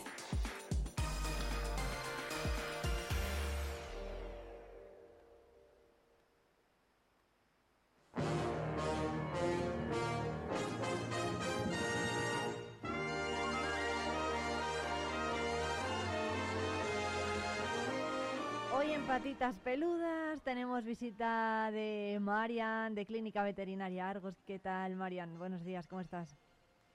Hola, buenos días, estupendamente, genial, aquí con vosotros. Bueno, muchas gracias por atendernos. Hoy vamos a hablar de algo que también preocupa mucho a los oyentes que tienen mascotas y que nos están escuchando, que es el tema de la alimentación, ¿no? ¿Por qué, Sí, eso es. ¿Por qué es tan frecuente este tipo de duda, el de la relacionada con la alimentación? Bueno, yo creo que tiene que ver un poco con nosotros. Nosotros cada vez nos preocupamos más por nuestra alimentación y al final los peques que tenemos en casa son uno más de la familia y cada vez más gente nos pregunta cocinas sobre, uy, no me va bien con este pienso, con este otro, es bueno darle comida de casa, ¿no? Sí, sí, súper interesante. Bueno, hay que decir que, por cierto, todos los oyentes que mm, quieran nos pueden hacer llegar sus dudas en el 669 2278 75. De hecho, ha habido oyentes que ya lo han hecho, ahora resolvemos esas dudas. Pero bueno, ¿qué tiene que incluir una buena dieta? Bueno, eh, una buena dieta, lo que más nos preguntan, sobre todo hoy, quizá mejor nos centramos un poquito en los perros, es hablar de- del tipo de dieta en, en perros. Los perros son carnívoros, lo siento, pero no pueden ser vegetarianos, necesitamos que lleven una proteína animal porque de ahí se van a, se van a introducir en la alimentación, que son necesarias e imprescindibles, unos aminoácidos esenciales. Entonces ahí lo que sí que eh, es bueno saber es que mi perro es carnívoro, pero no es un carnívoro estricto como el gato, con lo cual debo tener una proteína animal, pero también puedo obtener muchos nutrientes de una proteína vegetal adecuada y luego tener un buen porcentaje de, de, bueno, de grasas, de carbohidratos, una serie de minerales, una serie de vitaminas, es lo que debe incluir nuestra, nuestra alimentación en, en los perros. Y en el caso de, por ejemplo, otros animales, Bueno, pues mira, por ejemplo, los gatos son carnívoros estrictos. Su aporte de proteína animal debe ser mayor. ¿Vale? Ahí sí que eh, recomendamos una serie de dietas específicas que son un poquito diferentes. Los hurones son un poquito parecidos a los gatos, también deben llevar un aporte de proteína animal más alto. Luego tenemos muchos peques que, muchos propietarios que tienen los peques que son los conejitos, que ahí los conejos deben llevar una cantidad muy adecuada de, de pienso, que son unos peles, pero ojo, es un pienso también de calidad y en una proporción muy pequeñita, porque los conejos deben comer en su dieta, sobre todo, sobre todo, el heno, en un porcentaje muy alto. Deben comer la misma cantidad de heno que ocupa el conejo, por ejemplo, que es muy curioso esa norma, pero la verdad es que viene muy bien porque deben de- desgastar los dientes. Si queréis eso, tenemos que hablar un día de, de los conejos, pues es súper interesante también. Sí, sí, cada, cada especie tiene ahí muchas cocinas que os recomiendo siempre preguntar al veterinario, pero hay que tener en cuenta de cara a una buena, una buena alimentación, claro. Eh, oye, qué curioso, pues sí, otro día hacemos una sección de, de los de conejos, ¿no? De cómo tiene que conejitos, sí, sí, claro, cómo tiene que ser la genial. alimentación en este tipo de, de roedores. Además, bueno, ahí, em, entonces, ¿qué tipo de, de dietas eh, recomendaríais vosotros? Claro, bueno, lo primero, que sean dietas realizadas por especialistas, que, haya un veterinario y un grupo de nutricionistas detrás, porque en la alimentación hay muchísimos tipos de piensos que, bueno, la normativa no, a día de hoy es muy amplia y no requiere que contenga todo lo necesario, entonces, bueno, puede ser un pienso de calidad, pero también hay piensos que desgraciadamente no lo son. Entonces, yo ahí recomiendo siempre acudir al veterinario que nos informe un poco. Lo que sí, eso siempre, eh, que sean piensos de calidad, que tengan un porcentaje adecuado de todas estas eh, proteínas, vitaminas y demás. Pero a mí me gusta mucho, mucho en la clínica, son unos piensos que, que llevamos basados en una alimentación natural, sin conservantes artificiales. Está genial porque eh, los conservantes que lleva son a través de verduras y hortalizas, son conservantes naturales y están fabricados a través de una tecnología que se llama infusión en frío, es decir, que llevan un procesado, porque son piensos, o sea, sí, es cómodo de dar al peque, tienen todos nuestros nutrientes, una proteína de muy buena calidad, tanto animal como, como no animal, pero eh, al tener esta tecnología de infusión en frío están menos procesados y tienen una serie de vitaminas y minerales que se conservan, porque una vez abierto el saco muchos piensos pierden esa capacidad de obtener de- del alimento esas vitaminas y, minerales. Y con estos piensos van genial. A mí me encanta mucho dentro de estos piensos la gama de Farmina, por ejemplo, que lleva esta tecnología y que además Farmina tiene unas dietas húmedas que contienen todos los nutrientes que necesitan, es decir, podría comer solo de las dietas húmedas, de la latita el perro, pero lo bueno es que están pasteurizadas, es decir, dentro del alimento tú ves la verdura, ves si lleva el salmón, ves los trocitos de, de salmón y, y es tan genial porque es lo más un poco parecido a hacerle una dieta. Porque claro, mucha gente nos pregunta si sería posible hacerles una dieta casera a, a nuestro perro. Oye, que yo quiero cocinarle una dieta a mi perro. ¿Es Eso posible hacer es algo eso? que... ¿Cómo? Que sí ¿Sí? es posible hacer eso, una dieta casera Sí, para el perro, claro. por ejemplo. A ver, si es posible, lo que pasa que para hacerle una dieta totalmente equilibrada, que coma solo de esa dieta, habría que, bueno, asegurarse de que tenga todos estos aminoácidos el alimento en un porcentaje adecuado, minerales, vitaminas, el calcio, entonces el magnesio. Yo ahí lo veo un poco más complejo. Y tenemos unas dietas estupendas formadas por veterinarios que van estupendamente. Hay también dietas que, que te las envían a casa, que son eh, dietas que vienen congeladas o que vienen eh, fresco, pero que luego tú puedes congelar, que llevan también todos los nutrientes necesarios. Hay dietas en pienso que también van genial y luego hay dietas en, en húmedo, en, en lata. Eso sí, hay mucho en el mercado. Entonces yo os diría ahí preguntar mucho al veterinario porque tanto hay cosas muy buenas como el pienso de Farmina, por ejemplo, como hay otros piensos que, bueno, desgraciadamente, eh, bueno, la proteína de pollo es de los desechos del matadero del pollo y no es lo mismo la obtención de los aminoácidos de un filete de pollo que la obtención de aminoácidos de, de las plumas, de las patas y eso es lo que llevan.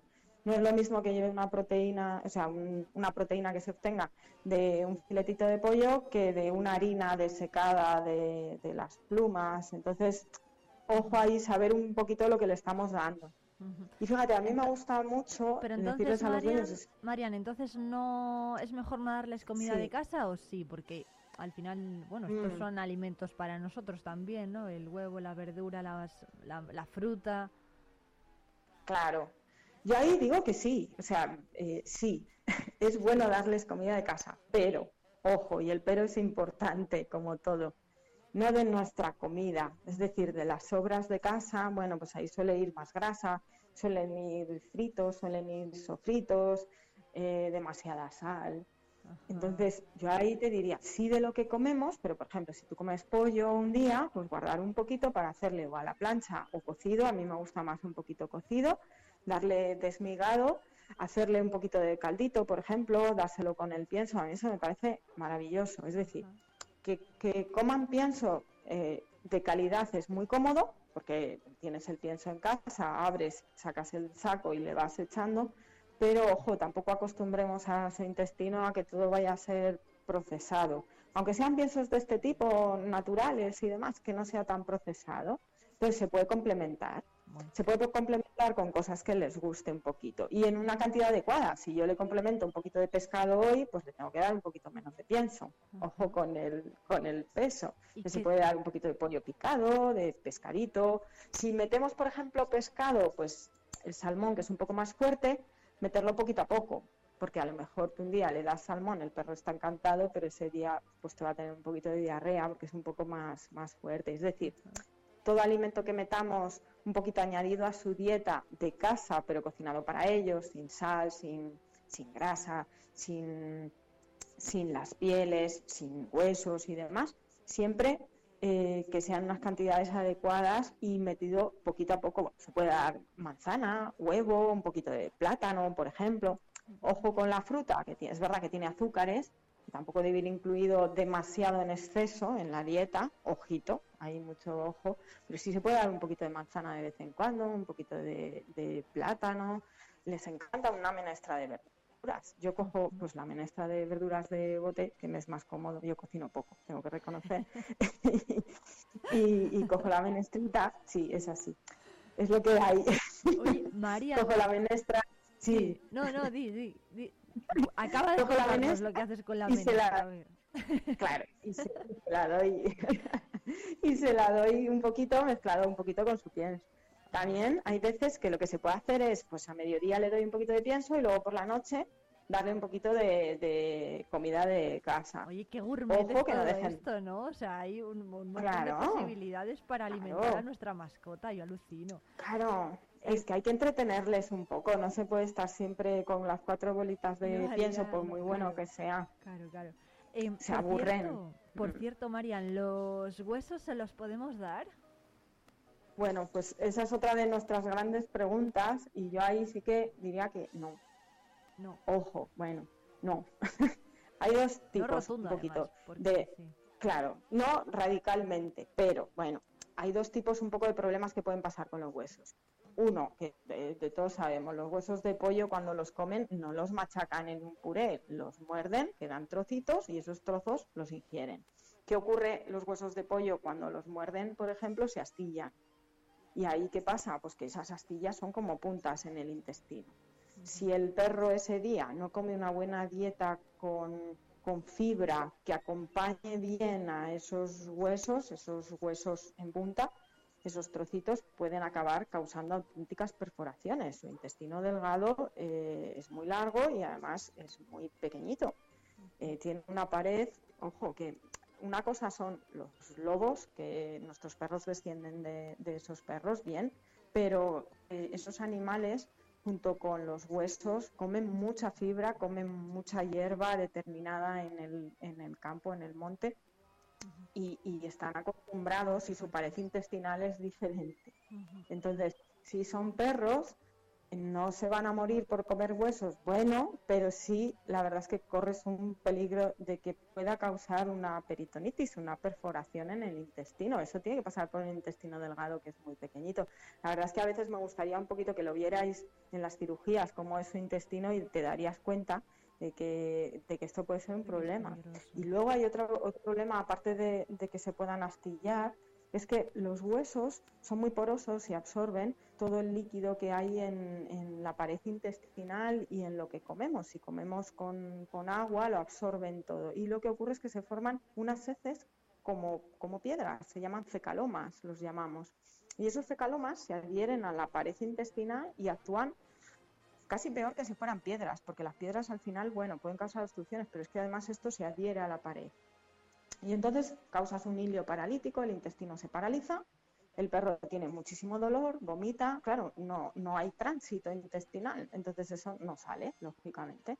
Se acumula ahí y al final, si no podemos resolucionarlo eh, de manera dándoles fibra vía oral o con enemas, ojo con los enemas, hay que tener mucho cuidado, se los tiene que aplicar el veterinario siempre, pues ahí lo que tenemos es una, un riesgo de perforación y hay que operar al peque, hay que abrirle y sacar los fecalomas.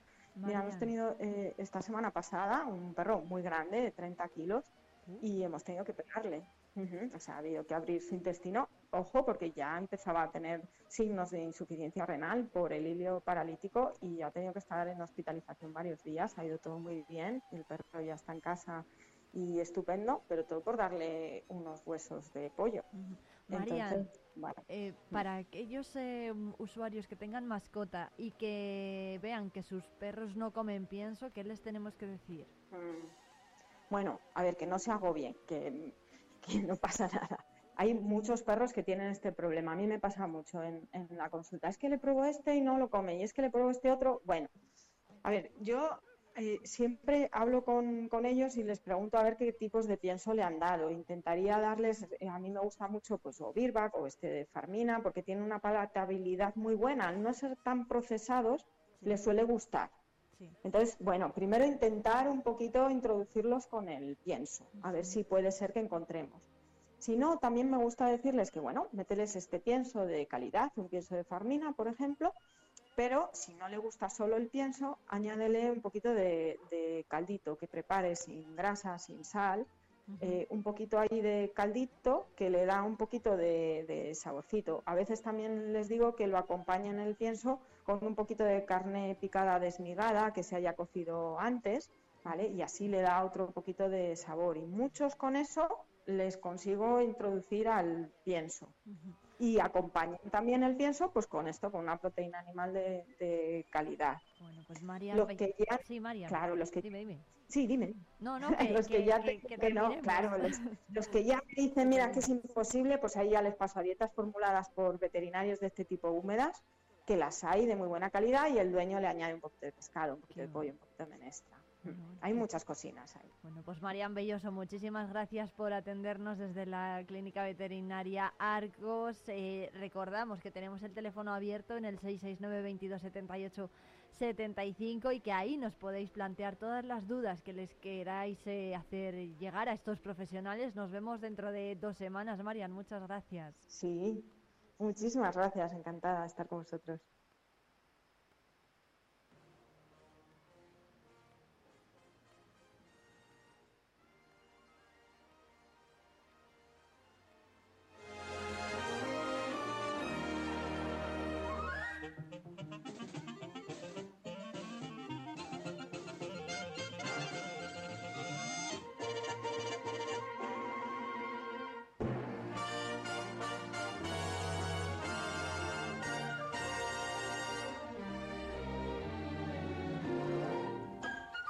Menos 5 de la mañana, Jesús García Prieto, ¿qué tal? Estamos ya en la mitad de la semana de esta última semana de noviembre y hoy te presentamos novedades importantes. Primera de ellas nos lleva hasta Colombia con Morati. ¿Sobreviviste?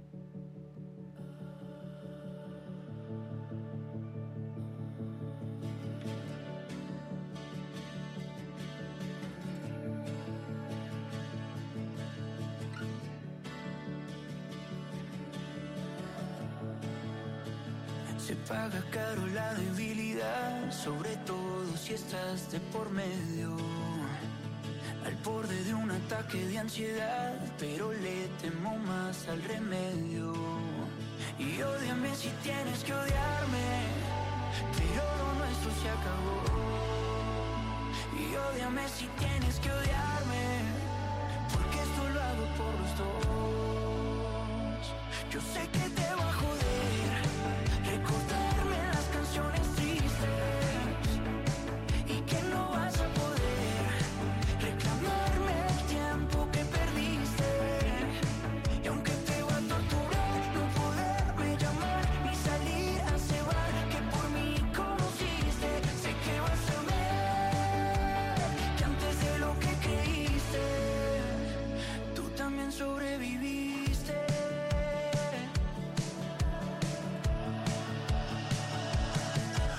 tres meses que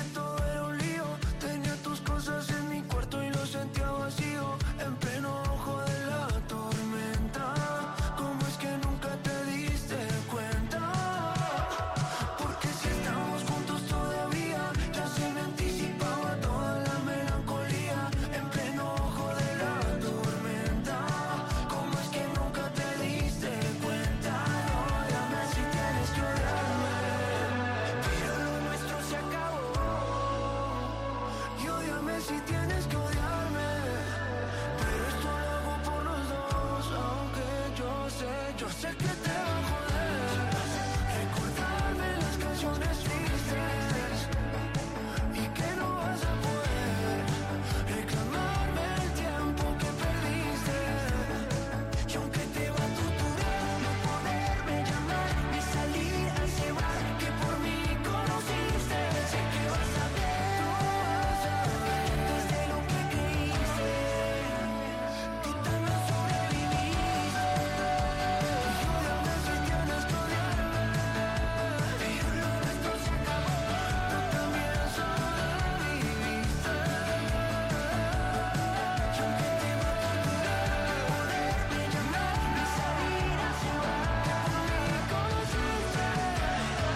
Single para los colombianos Morat es este Sobreviviste que acabas de escuchar en el 90.1 que ahora te suena ya con la música de Bjork y ojo, junto a Rosalía en esto llamado Oral.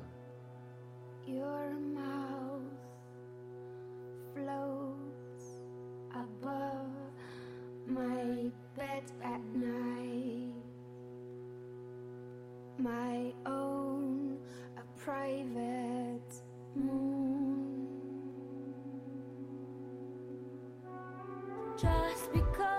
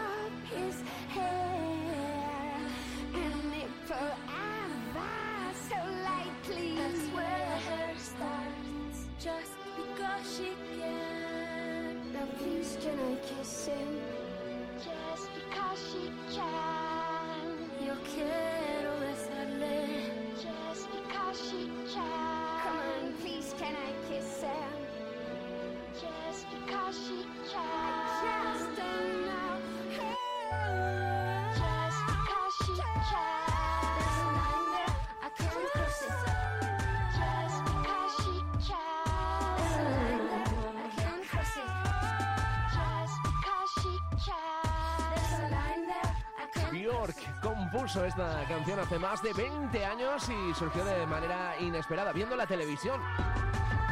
Y vaya colaboración de lujo, además junto a nuestra gran Rosalía en este Oral. Una canción que ya se vio aplazada en dos ocasiones y que por fin hemos podido escuchar. Una maravilla, como todo lo que hace Bjork y una maravilla como todo lo que hace Rosalía.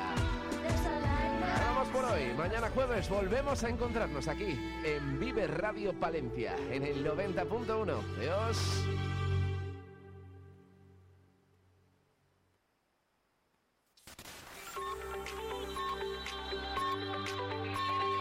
Vive Radio. Son las 11 de la mañana. Palencia 90.1.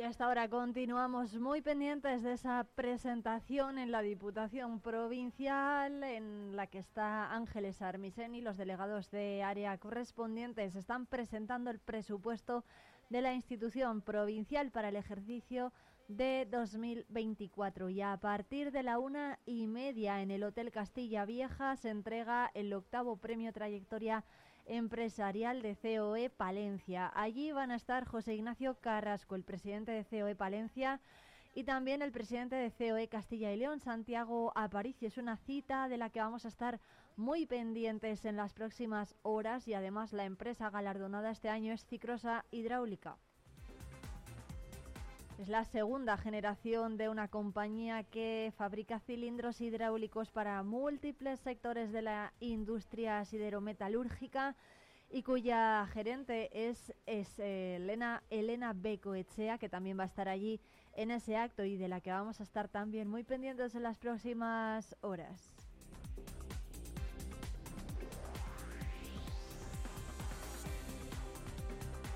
Recordamos también algunas citas de mañana porque el subdelegado del Gobierno en Palencia, Ángel Miguel Gutiérrez, va a presidir una reunión técnica en la que se van a poner de manifiesto y sobre la mesa cuáles son los medios personales y humanos de los que dispone la unidad de carreteras del Estado en Palencia de cara a la temporada invernal.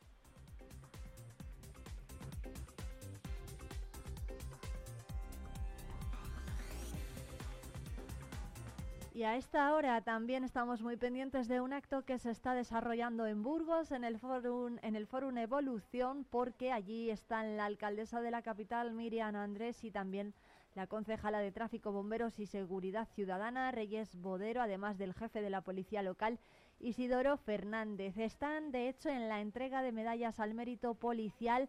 Allí van a ser condecorados varios agentes de la Policía Local de Palencia después de eh, asistir y ser eh, protagonistas de la, del cese de varios intentos suicidas en Palencia capital. Mañana vamos a hablar con Félix, con uno de estos agentes.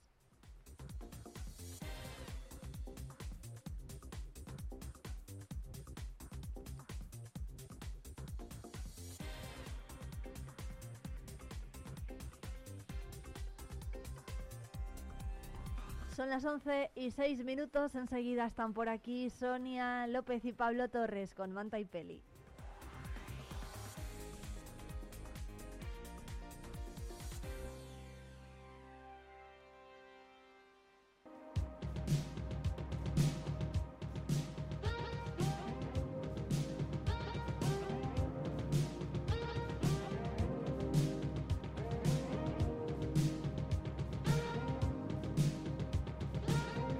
Sonia López y Pablo Torres, ¿qué tal? Hola, bien, ¿y tú? Hola, buenos Bueno, días. estupendamente, muchas gracias como siempre por venir a hablarnos de los últimos estrenos que se están cociendo ¿eh? en plataformas de, de todo el país. Hay, por cierto, se ha estrenado ya The Crown, The Crown, que yo todavía Sí. la tengo pendiente de ver. Bueno, me encanta esa serie, por cierto. No sé si vosotros la veis.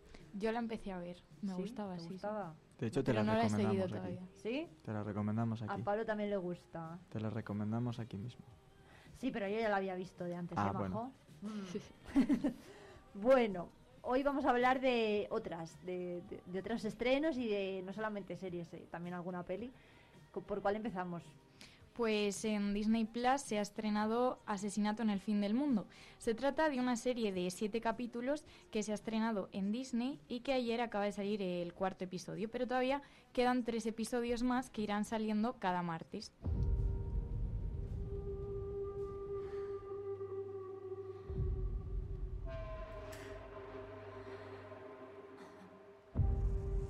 A veces me pregunto si hubiera sido mejor no ir allí. Me lo planteo como jugárselo cara o cruz. En esta serie de suspense vemos a Darby Hart, interpretada por la actriz Emma Corrin, que tiene el perfil de una chica joven que es hacker y bueno, que sabe muchas cosas sobre tecnología. La trama de la serie empieza cuando un multimillonario la invita a ella y a otras personas a participar en un retiro en un hotel de lujo en Islandia, que es un hotel que está en medio de la nada, de donde es imposible escapar. Todo parece ir bien hasta que de pronto uno de los invitados aparece muerto. A partir de ese momento, Darby intentará descubrir quién ha sido el asesino. Yo todavía me he visto solo un capítulo, pero parece bastante interesante cómo juega la serie con el papel de esta chica, que es una chica joven que mm, está investigando el caso a través de, de sus conocimientos mm, en tecnología. Yo creo que se va a centrar mucho en eso, en lo que es capaz de hacer la tecnología hoy en día para investigar eh, este asesinato. Además, me parece que la serie sabe guardar bastante bien el interés de los espectadores, creando un ambiente de misterio.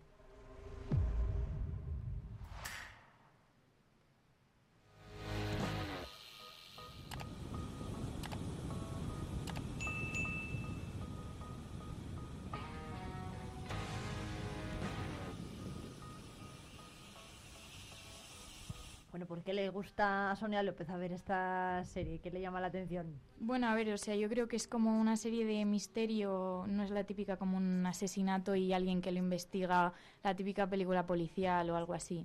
O sea, yo creo que el perfil de la protagonista es bastante diferente. Bueno, tiene muy buena nota, ¿eh? Si buceamos un poco por internet, o sea que pinta, Sí, sí. pinta muy bien. La está viendo la gente y yo creo que está gustando. Bueno, pues en Disney Plus la podemos ver. Pablo, ¿tú qué te has visto estos días?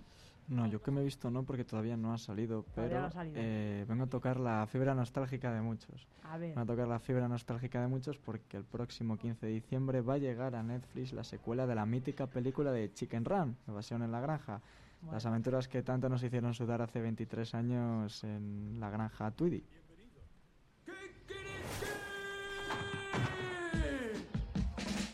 La vida ya no puede ser mejor que esto.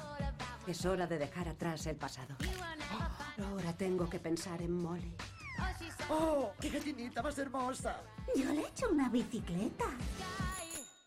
¡Qué idea tan buena! Es clavadita a ti. ¡Hasta luego! ¿Mm? Mamá, Pablo Torres no había nacido cuando se estrenó la primera película de esta. No había nacido, pero la he visto, lógicamente. No había nacido cuando... eh, lógicamente no he nacido cuando he visto... Cuando se estrenaron muchas películas que he visto. Sí, bueno, pero es que esta yo.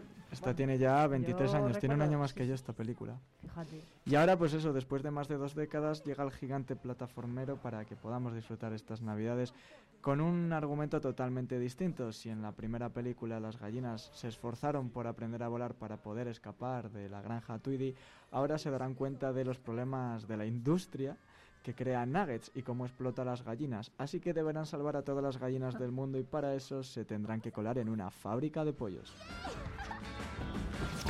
Me parece que en este sitio pasa algo raro. He aquí el amanecer de los nuggets. La última vez nos fugamos de una granja de pollos.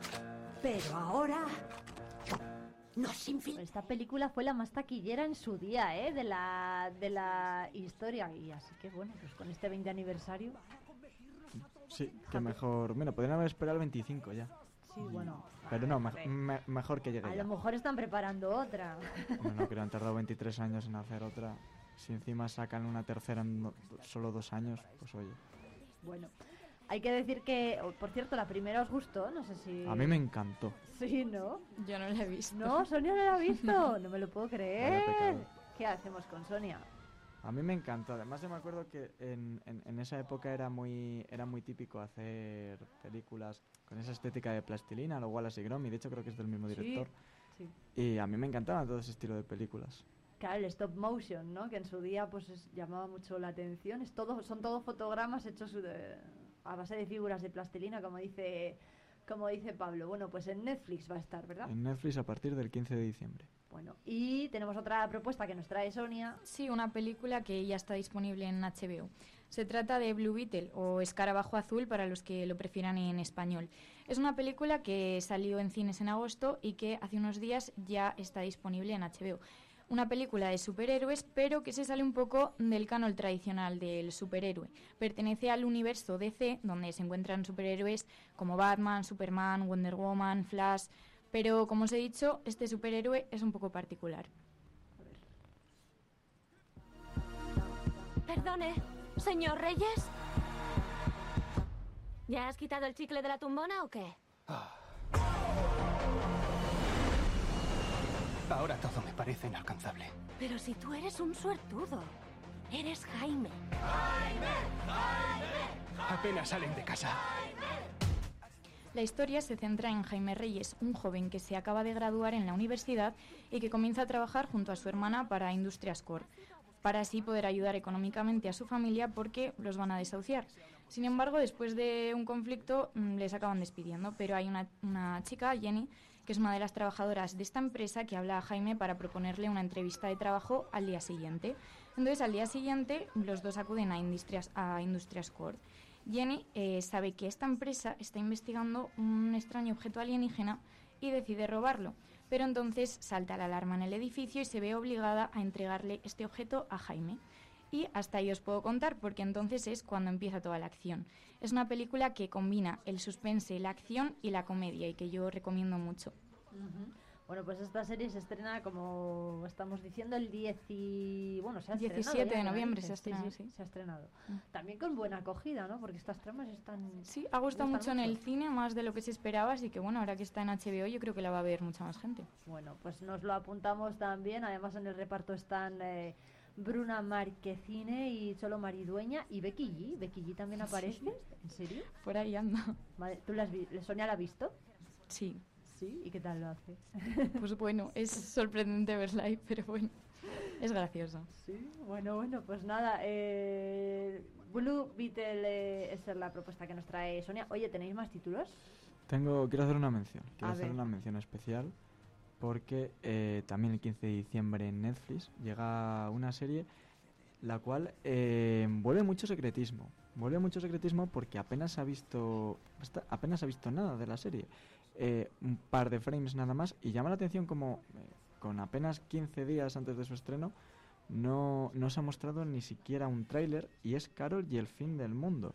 Lo que más me llama la atención de esta serie es la estética animada, con un tinte colorido, pero triste a la vez que, parece presentar, en la cual, bueno, pues se pondrá al espectador en, en la piel de Carol, que es una mujer de avanzada edad, que ante el inminente apocalipsis que va a haber en la Tierra, comienza a reflexionar sobre las cuestiones trascendentales que marcan la vida.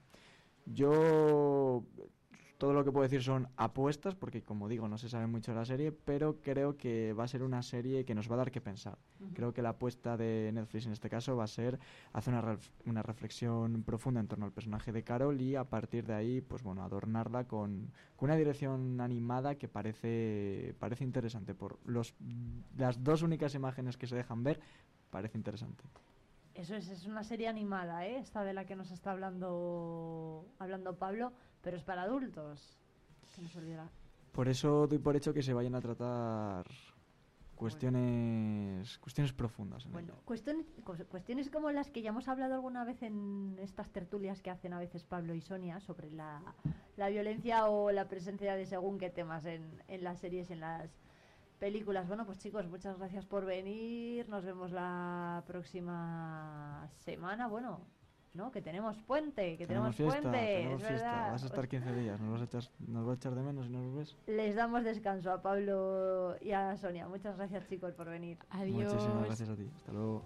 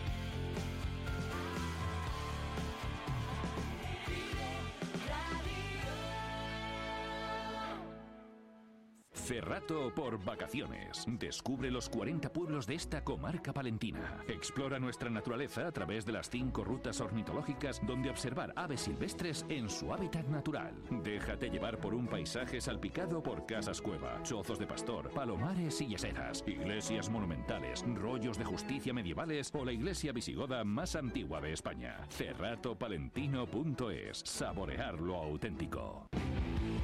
Talleres Multimarca Iván te ofrece la tranquilidad de dejar tu vehículo en manos de profesionales. Si buscas un vehículo de ocasión revisado y certificado, visita nuestra exposición. Talleres Multimarca Iván, en calle Alfareros 8. Peletería Prieto te propone una temporada repleta de prendas muy especiales. Déjate seducir por el color, las combinaciones sofisticadas, el diseño, prendas cálidas, los abrigos más suaves o las creaciones a medida. Descubre exclusivos accesorios confeccionados de forma artesanal. Peletería Prieto, prendas versátiles para personalidades únicas. Nos encontrarás en calle Mayor 76. Descubre el comercio y las empresas de Palencia. Es un consejo de... Iman Temporing, empresa especializada en recursos humanos. Queremos acompañarte en tu trayectoria laboral. Conectamos el talento con las oportunidades. Conócenos más en www.imancorp.es. Calle Los Soldados, pasaje. En Rubens encontrarás todo en confección para la señora de toda la vida y sin problema de tallas. Calle Los Soldados 3. Café Bar Matuca. Disfruta de nuestras raciones, hamburguesas, sartenes y mucho más. Disponemos de carta para celíacos. Calle Valentín Calderón 11. Descubre tu comercio.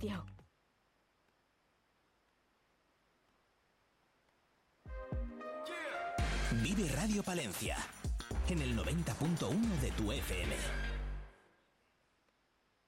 What are you looking at?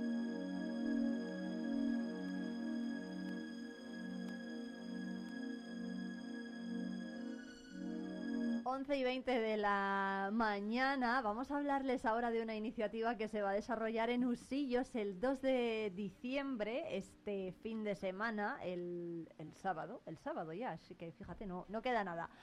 Porque eh, vamos a poder reflexionar sobre el consumo textil y el significado de la moda y además, bueno, pues conocer algunas claves y trucos para cómo, bueno, para poder aprovechar mejor los retales que tenemos en casa. De todo ello, de organizar esta jornada, se ha encargado Margot eh, Sendino. ¿Qué tal? Buenos días. Sandino, Sandino, perdóname. Eh, buenos días. Muchas gracias por venir, Margot. Acércate bien al micro que yo no llego.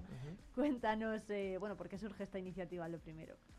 Bueno, pues esta iniciativa surge principalmente por, por una inquietud personal, ¿no? Eh, pues durante muchos años pues me he ido dando cuenta al principio pues de pequeñitas cosas y luego como que van surgiendo las, las inquietudes y las dudas eh, de quién paga la ropa, ¿no? Cuando yo me compro una camiseta de 3 euros mm, que viene desde la otra punta del mundo, mm, ¿cómo es posible que se sostenga ese precio? ¿O por qué todo el mundo cada vez habla más de la baja calidad de la ropa, de que si los patrones con los que se cortan están mal hechos o, así, ¿no? Son, son conversaciones como que están en la calle y tú lo vas oyendo o estás en una tienda, de esta es una, una una tienda grande de ropa y oyes a lo mejor a una madre, a una señora, ay, esto que está mal cortado, que está...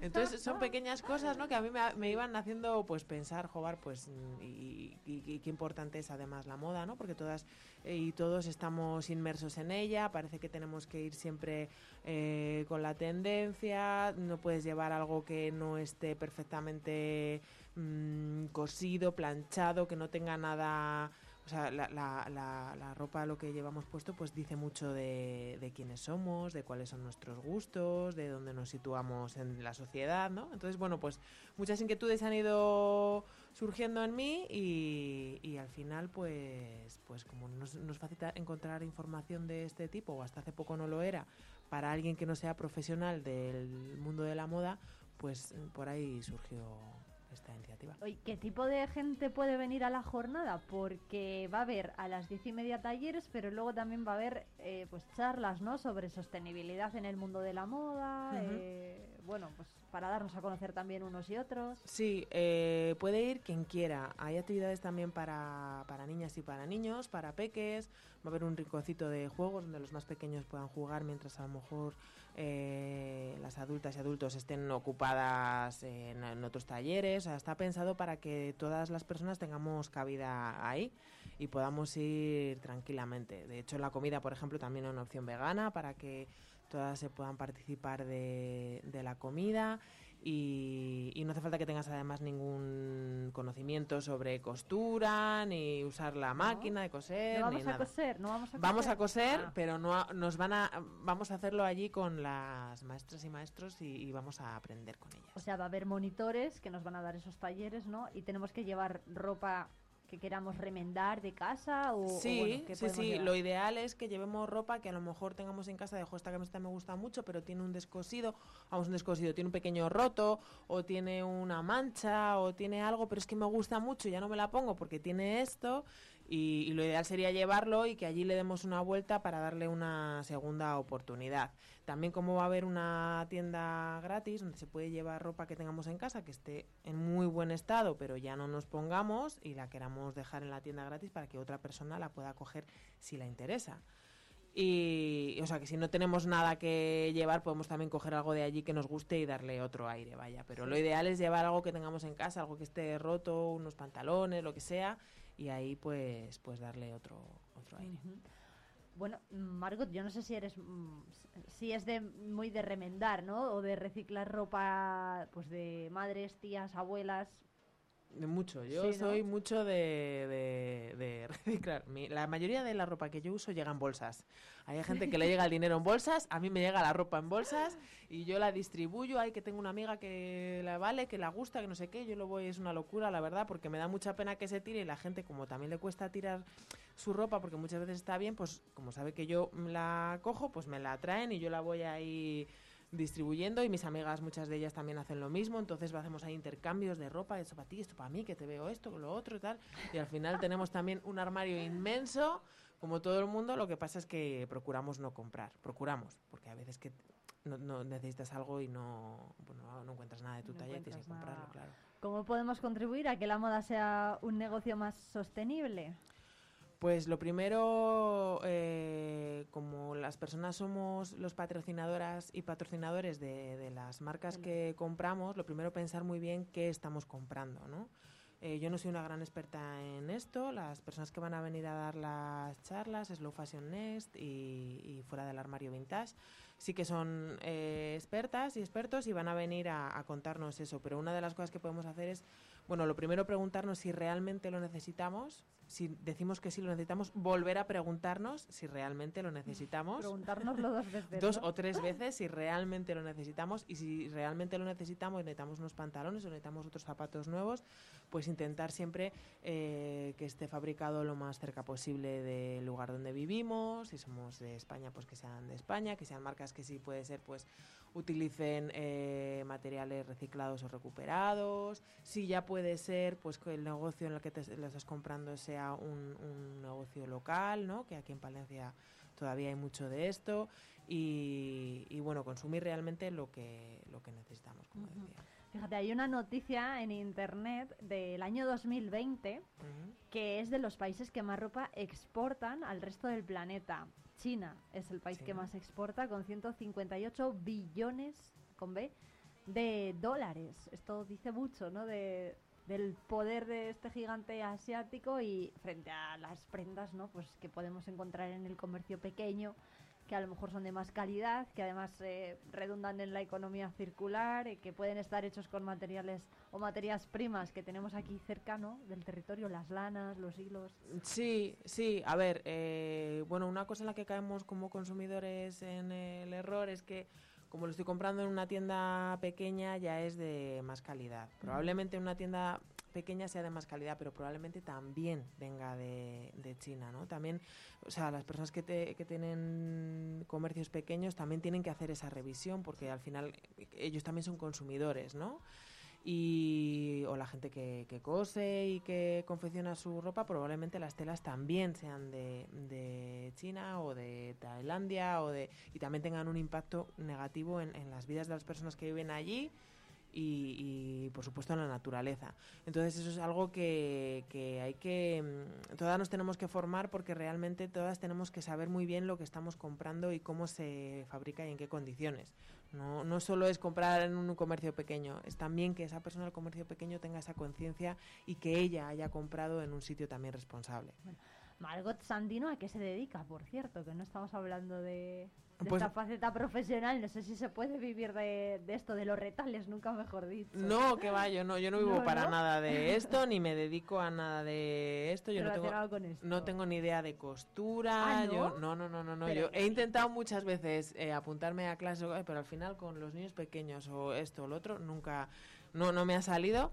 Pero, pero, pero sí, no me dedico a nada de, no tengo Ah, ni idea, bueno, vaya, bueno, o sea, no tengo ni idea, ni idea. Afición pura y dura, vaya. Afición pura y dura, sí. Bueno, pues desde aquí, desde luego que animamos eh, a los oyentes a que se pasen por Usillos este fin de semana. El día 2 hay actividades desde las diez y media y son muchísimas. Bueno, hay pues eso, eh, charlas sobre la transformación de la moda, moda sostenible, circular y regenerativa. Hay otra ponencia, no sé si es ponencia o taller, creo que es taller sobre los retales de Navidad para fabricarlos, también para utilizar las prendas de los niños, ¿no? Y poder hacer adornos de Navidad.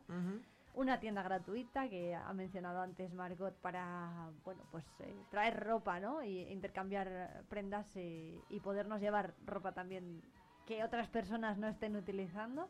Y bueno, que estáis en redes sociales también, ¿no? Estamos en redes sociales, en, en Insta con Reusillos.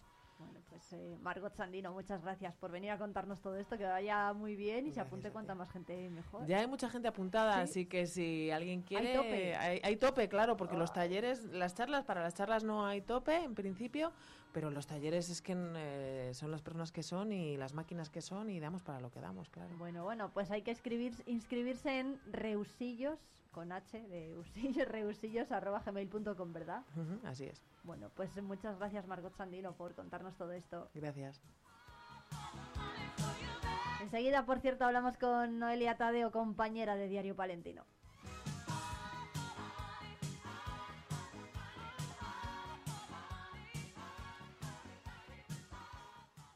Bueno, muy atentos todos los lectores ¿eh? de Diario Palentino porque mañana jueves sale a la venta con el periódico de esta casa el suplemento Palencia Sostenible. Detrás de esta publicación está nuestra compañera de Diario Palentino, Noelia Tadeo. ¿Qué tal? Buenos días.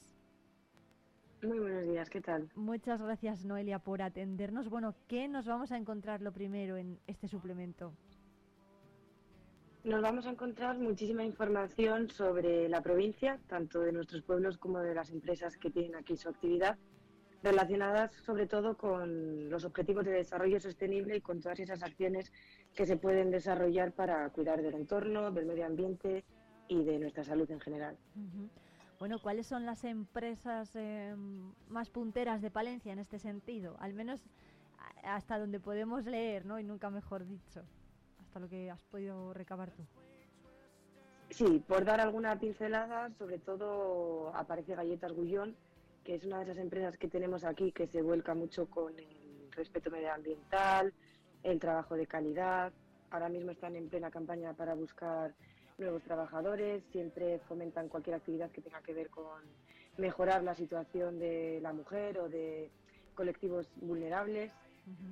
Por ejemplo, otras empresas también que van a aparecer en este especial son Supermercados Galdis y Valle de San Juan, ambas centradas en la alimentación, al igual que Galletas Gullón, con un montón de políticas eh, centradas en eso, pues en reducir los plásticos, también reducir la huella de carbono. Siempre intentan llevar a cabo actuaciones y acciones eh, que fomenten el respeto medioambiental, la reducción de plásticos, el el contaminar lo menos posible. Otras empresas que ya están más centradas en este tipo de actividades son reciclaje y medio ambiente. Ya su propio nombre indica más o menos la actividad que va a hacer, que se, centran en, la gestión de distintos tipos de residuos. No sé si las, las empresas de Palencia están al día, digamos, de los objetivos de desarrollo sostenible. Se podría decir que sí y la que no está al día se está poniendo al día rápido porque todas ellas al final están haciendo acciones encaminadas a ello. Bien, pues eh, apostando por energías renovables, eh, utilizar cada vez menos plásticos. Em, también se fomenta el transporte, la logística para que no se utilice tanto combustible, aprovechar camiones para llevar cada vez más cantidad de producto, un poquito en ese sentido. Bueno, ¿Cómo pueden las empresas, eh, bueno, hay que, hay que decir que también eh, se va a abordar otra cuestión que está relacionada con la Diputación y con las escuelas para la sostenibilidad, ¿no? ¿Qué es esto? Claro, la Diputación lleva a cabo este programa educativo en distintos centros escolares de la provincia, tanto de la capital como de los pueblos, y fomenta entre los más jóvenes actividades encaminadas pues tanto a mejorar su entorno como sus propios colegios y si es posible también sus barrios y las zonas en las que viven. Esto, esto es muy importante también para los, bueno, para educar sobre todo, ¿no? Para preservar los valores de, del, del futuro y que los más pequeños sean eh, conscientes de la importancia de, pues, de ahorrar, de gestionar eficientemente las materias energéticas, eh, pero bueno, no sé si en los, eh, en los ayuntamientos, por ejemplo, también se trabaja en ese sentido. También. Eh, hay que decir que Escuelas para la Sostenibilidad trabaja con los colegios y también implican en cierto modo a los ayuntamientos, pero luego hay ayuntamientos que por su cuenta llevan a cabo otras actividades. Por ejemplo, en Ampuria han apostado por sustituir las antiguas luminarias por las de tipo LED o por nuevos cultivos como puede ser la lavanda para incentivar eh, la ampliación económica. Luego en Guarda apuestan por la economía circular, por crear empresas que aprovechen los residuos de otras empresas que ya están en, el pueblo o que puedan instalarse. Y por ejemplo en Belilla lo que están haciendo es recuperar zonas que se han visto afectadas tanto por la central térmica como por la actividad minera. volver a darles pues ese lustro y esa imagen que tuvieron años atrás, sobre todo esas zonas verdes en las que se puede volver a sembrar vegetación. La Fundación Santa María la Real también trabaja mucho en este sentido, que, ha descubierto Noelia Tadeo que le haya sorprendido al preguntar a la Fundación eh, Santa María la Real. La verdad es que preguntando a esta fundación siempre te sorprendes porque cada vez hay una cosa distinta, pero esta vez ellos apuestan por, demostrar la cultura, que son un poco de cultura y que, pueden encontrar allí eh, siempre que se acerquen tanto iniciativas nuevas como un sinfín de libros, de maquetas, todo lo que está relacionado con, el tema cultural. Bueno, pues eh, Palencia Sostenible, recordamos a los oyentes, ¿eh? mañana con Diario Palentino se lo pueden llevar a sus casas, estará a la venta en todos los kioscos. Mm, algunas de las empresas que son punteras en este sentido, pues las ha mencionado antes eh, Noelia, por ejemplo, eh, Thunder, Thunder, eh, Thunder la, la, que pone el nombre ¿no? a nuestro equipo de baloncesto, Gadis, Urbaser, Bataner, Plaspisa, cómo trabajan todas ellas en materia, por ejemplo, de reciclaje y medio ambiente. La verdad es que cada una sigue sus pautas concretas y se pueden destacar distintas cosillas de ellas al mismo tiempo. Pero sí, en el panorama general se podría decir que están muy volcadas, tanto en términos de reciclaje como a lo mejor también en las energías renovables, estos cargadores para vehículos eléctricos, la instalación de placas solares. Bueno, pues eh, Cada una se centra más en un tema, pero sí, se vuelcan en, en general todas. Son, además son empresas que eh, sirven de ejemplo ¿no? a, otras y van a, muy por delante en algunos, eh, en algunos casos de, otras que a lo mejor han estado aquí en Palencia toda la vida, pero que ahora tienen un espejo donde mirarse también. Sí, y la verdad es que el aparecer en este especial y el que la gente pueda tener acceso a él les va a ayudar a conocer esa parte de las empresas que muchas veces no es tan visible. A lo mejor vemos a qué se dedican, pero no sabemos lo que hay detrás. Claro. Bueno, pues Noelia Tadeo, compañera de Diario Palentino, muchas gracias por atendernos. Recordemos que mañana sale a la venta con Diario Palentino ese suplemento de 24 páginas, Palencia Sostenible. Muchas gracias. Muchas gracias a ti.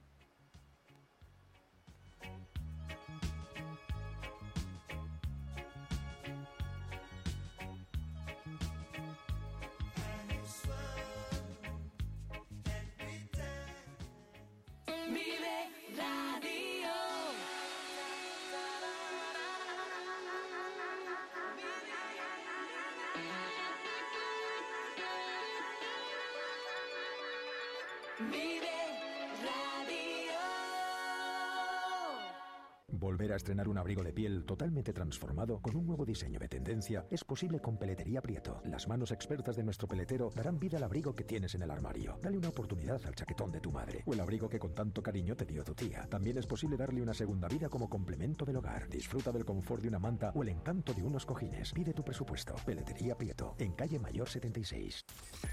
En Vive Radio escuchamos lo que pasa a nuestro alrededor y te lo contamos. Para informarte, para entretenerte, para emocionarte las voces más locales y los protagonistas más cercanos. Vive tu ciudad, tu provincia, vive su cultura, su música, su actualidad, su deporte, sus gentes. Vive lo tuyo, vive tu radio. Vive Radio, Palencia, 90.1. Vive Palencia, con Irene Rodríguez.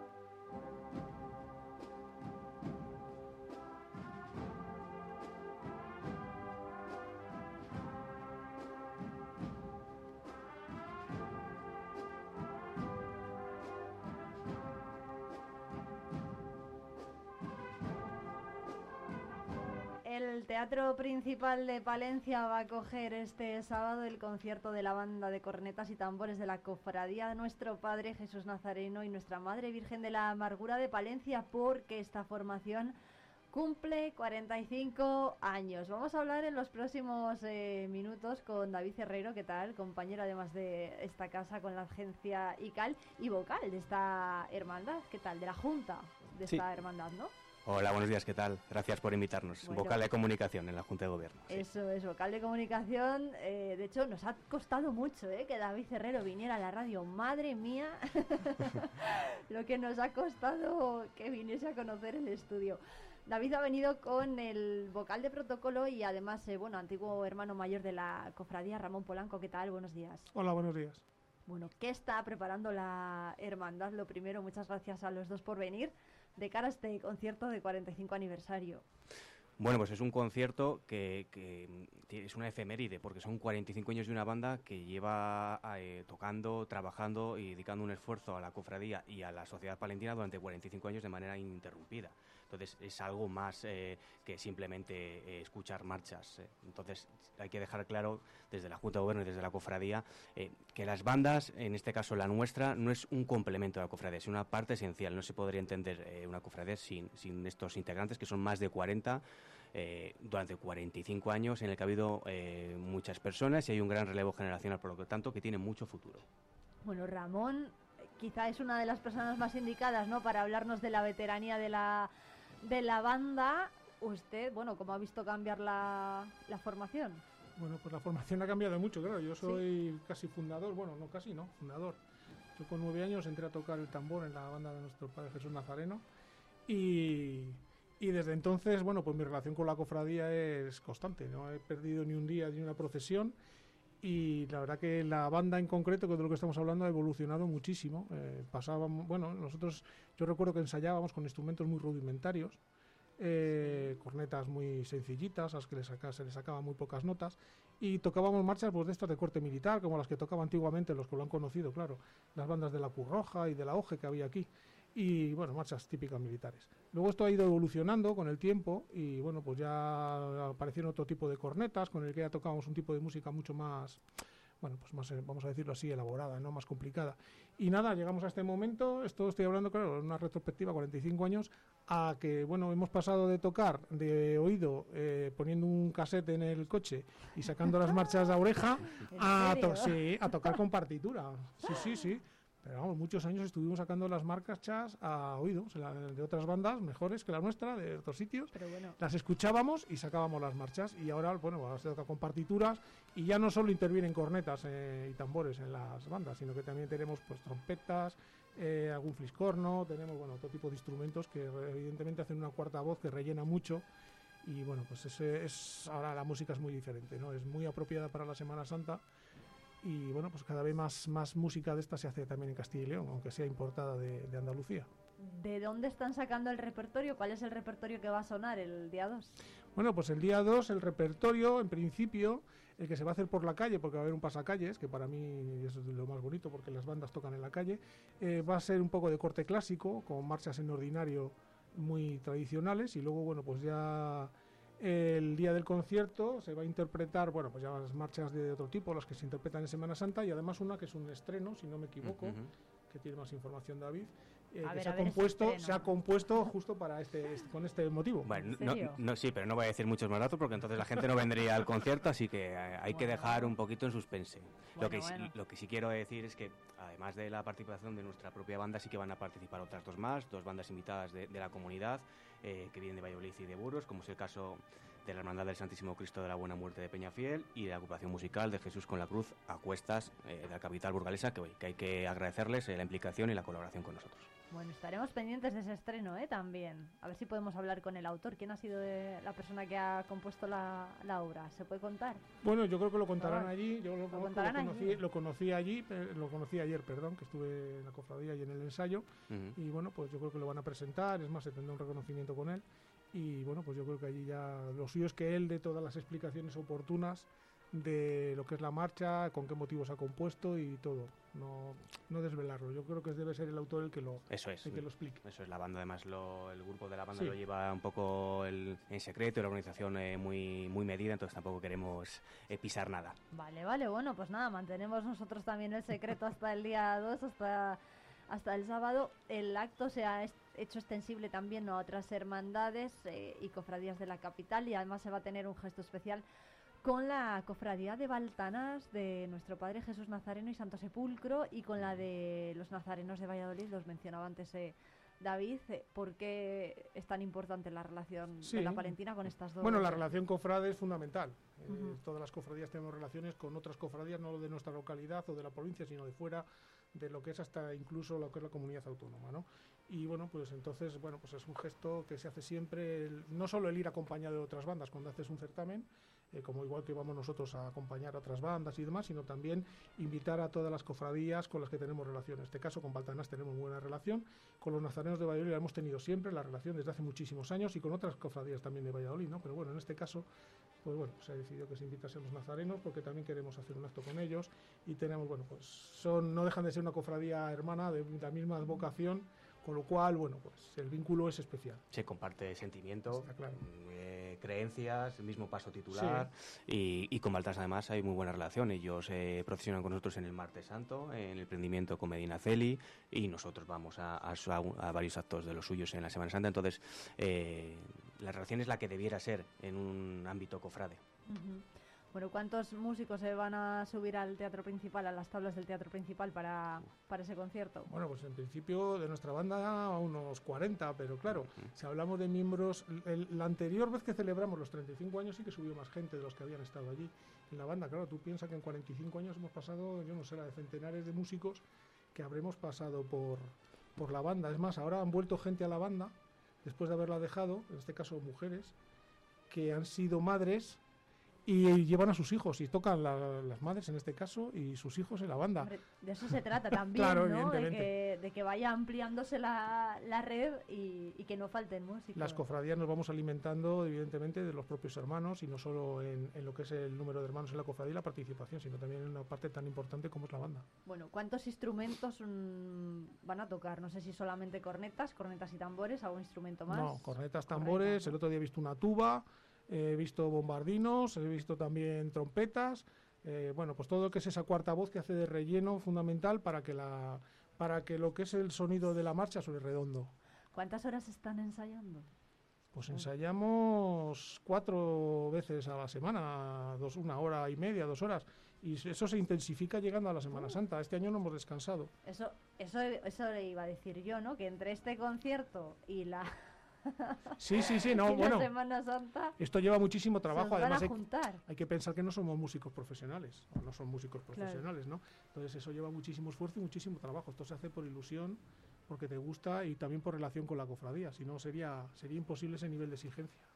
Bueno, pues mm, hay que decir, por cierto, que la cómo se puede acceder al teatro principal. ¿Es libre el aforo? La ¿no? entrada, la entrada es gratuita, el aforo, hasta que se complete el aforo, que es, mm, queríamos destacar que se hace en el teatro principal, a diferencia de otros actos que se suele hacer en la capilla, bueno, porque se quiere agradecer ese apoyo de la sociedad palentina que siempre se muestra a los certámenes y a los actos en los que participa la banda y, y de- además de la cofradía. Entonces, para ab- abrirlo más a la sociedad, bueno, pues se ha decidido eh, pues, utilizar el teatro principal, también gracias a la colaboración del ayuntamiento que, que, que lo ha cedido. Eso es, ¿no? Bueno, ¿qué tal, eh, ¿qué tal precisamente fue la presentación? La presentación que tuvo lugar ayer en el, ay- en el ayuntamiento. Pues muy bien, muy buena sintonía con el concejal de Cultura además y bueno, pues yo creo que es de agradecer y también, bueno, pues eh, nosotros lo sabíamos, lo teníamos claro que era el sitio eh, apropiado para celebrar este tipo de efeméride y él también lo dijo así ayer y yo creo que es, es la sintonía, ¿no?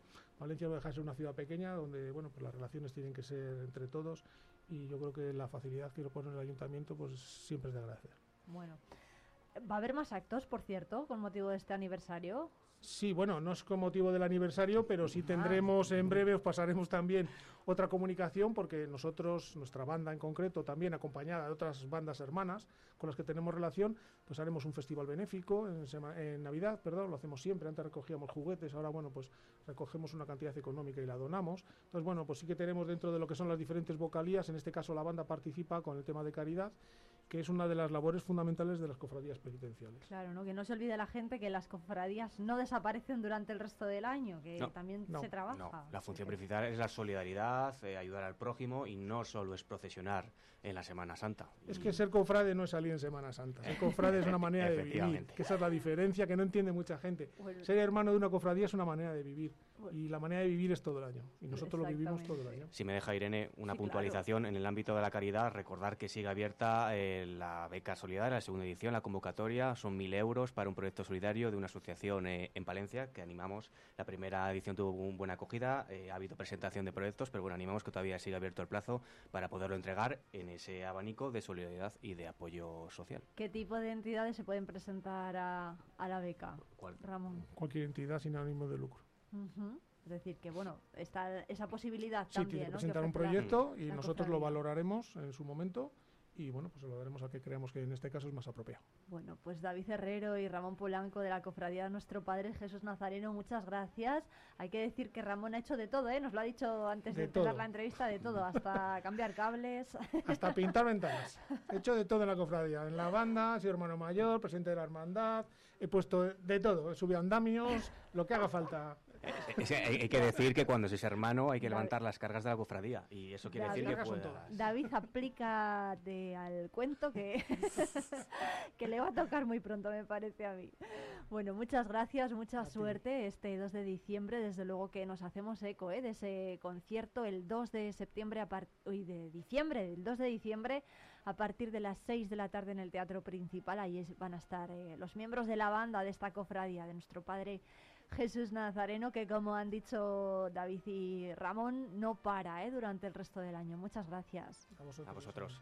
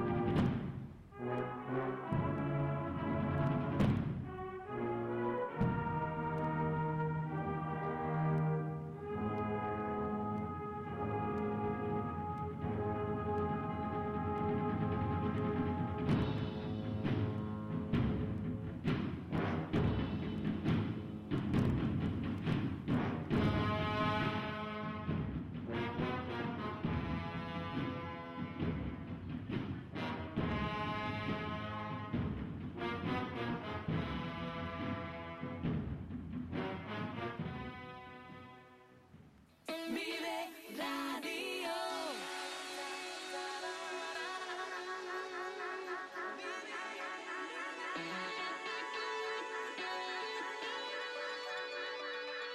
Vive Radio. Hornillos de Cerrato, un tesoro escondido en el corazón de Palencia, descubre su encanto rural, su historia fascinante y su gente acogedora. Ven y vive la experiencia única de Hornillos de Cerrato. Riesgo Metal, tu taller de carpintería metálica, aluminio y hierro. También automatismos de puertas. Riesgo Metal, en calle de los Bordadores 20, Valencia. Vive la magia del cine con Cines Ortega y Avenida. Busca tu peli favorita y disfruta a lo grande en nuestras salas totalmente renovadas. Recuerda que los mayores de 65 años los martes tienen entrada a 2 euros. Los miércoles, el día del espectador, podrás hacerlo por 4,50 euros y si quieres celebrar tu cumpleaños con nosotros, disfruta del pack película, palomitas y bebida por 8,95 por persona. La magia del cine te espera en Cines Ortega y Avenida. ¿Te lo vas a perder? Entre Vinos te invita a disfrutar de unas navidades repletas de productos de calidad gracias a sus lotes especiales para empresas, clientes, familiares o amigos. Haz ya tu pedido por teléfono en el 979-714-089, en calle Curtidores 12 o a través de nuestra web vinoscongusto.es.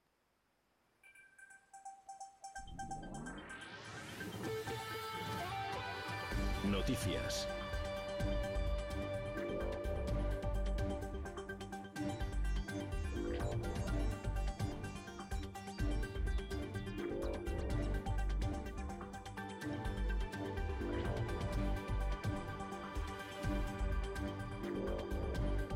11 y 56 minutos terminamos Vive Palencia actualizando toda la información de esta jornada de miércoles. Ya está por aquí Lola Rebolleda. ¿Qué tal, compañera? ¿Qué tal, Irene? ¿Cómo estás? Pues muy bien, muy pendientes de muchas citas. Tenemos los presupuestos para 2024 en la Diputación, la mm, huelga del sector sociosanitario.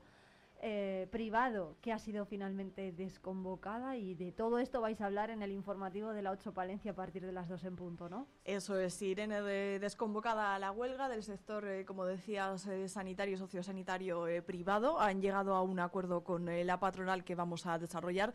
También han presentado hoy oficialmente los presupuestos de la Diputación, aunque ya habían trascendido. Pasarán por pleno esta esta semana y van a ser los primeros eh, presupuestos de la institución provincial que superen los 100 eh, millones de euros y vienen con un mayor eh, gasto en inversión. También echamos un ojo a los pantanos porque a pesar de que suben y que va a seguir lloviendo y que va a venir muy bien para el agua embalsada, aún se lastra un poquito la, la sequía. Entonces vamos a hablar de pantanos, vamos a hablar del uso recreativo que se va a dar aún más para la playa del embalse de Aguilar, que ya, eh, como sabes, pues ya hay adjudicada la obra por parte de la institución provincial para que se pueda disfrutar aún más de ese entorno verde, de ese entorno natural.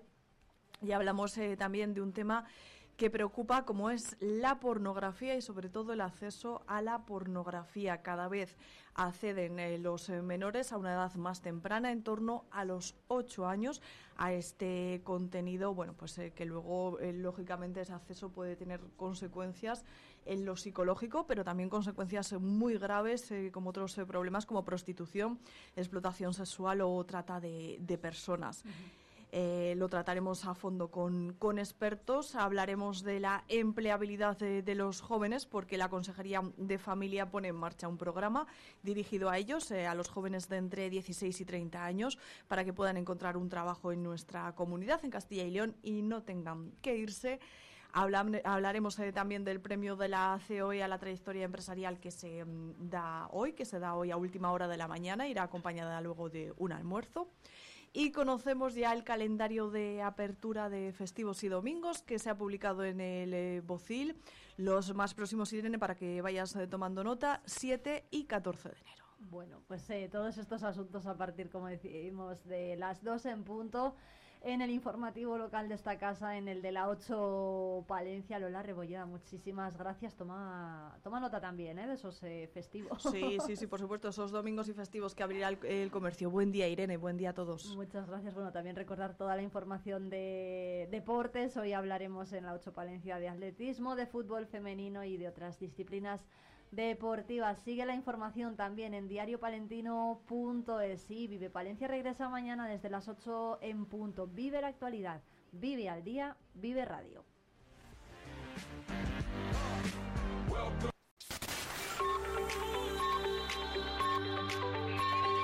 Vive Radio. Son las 12 de la mañana.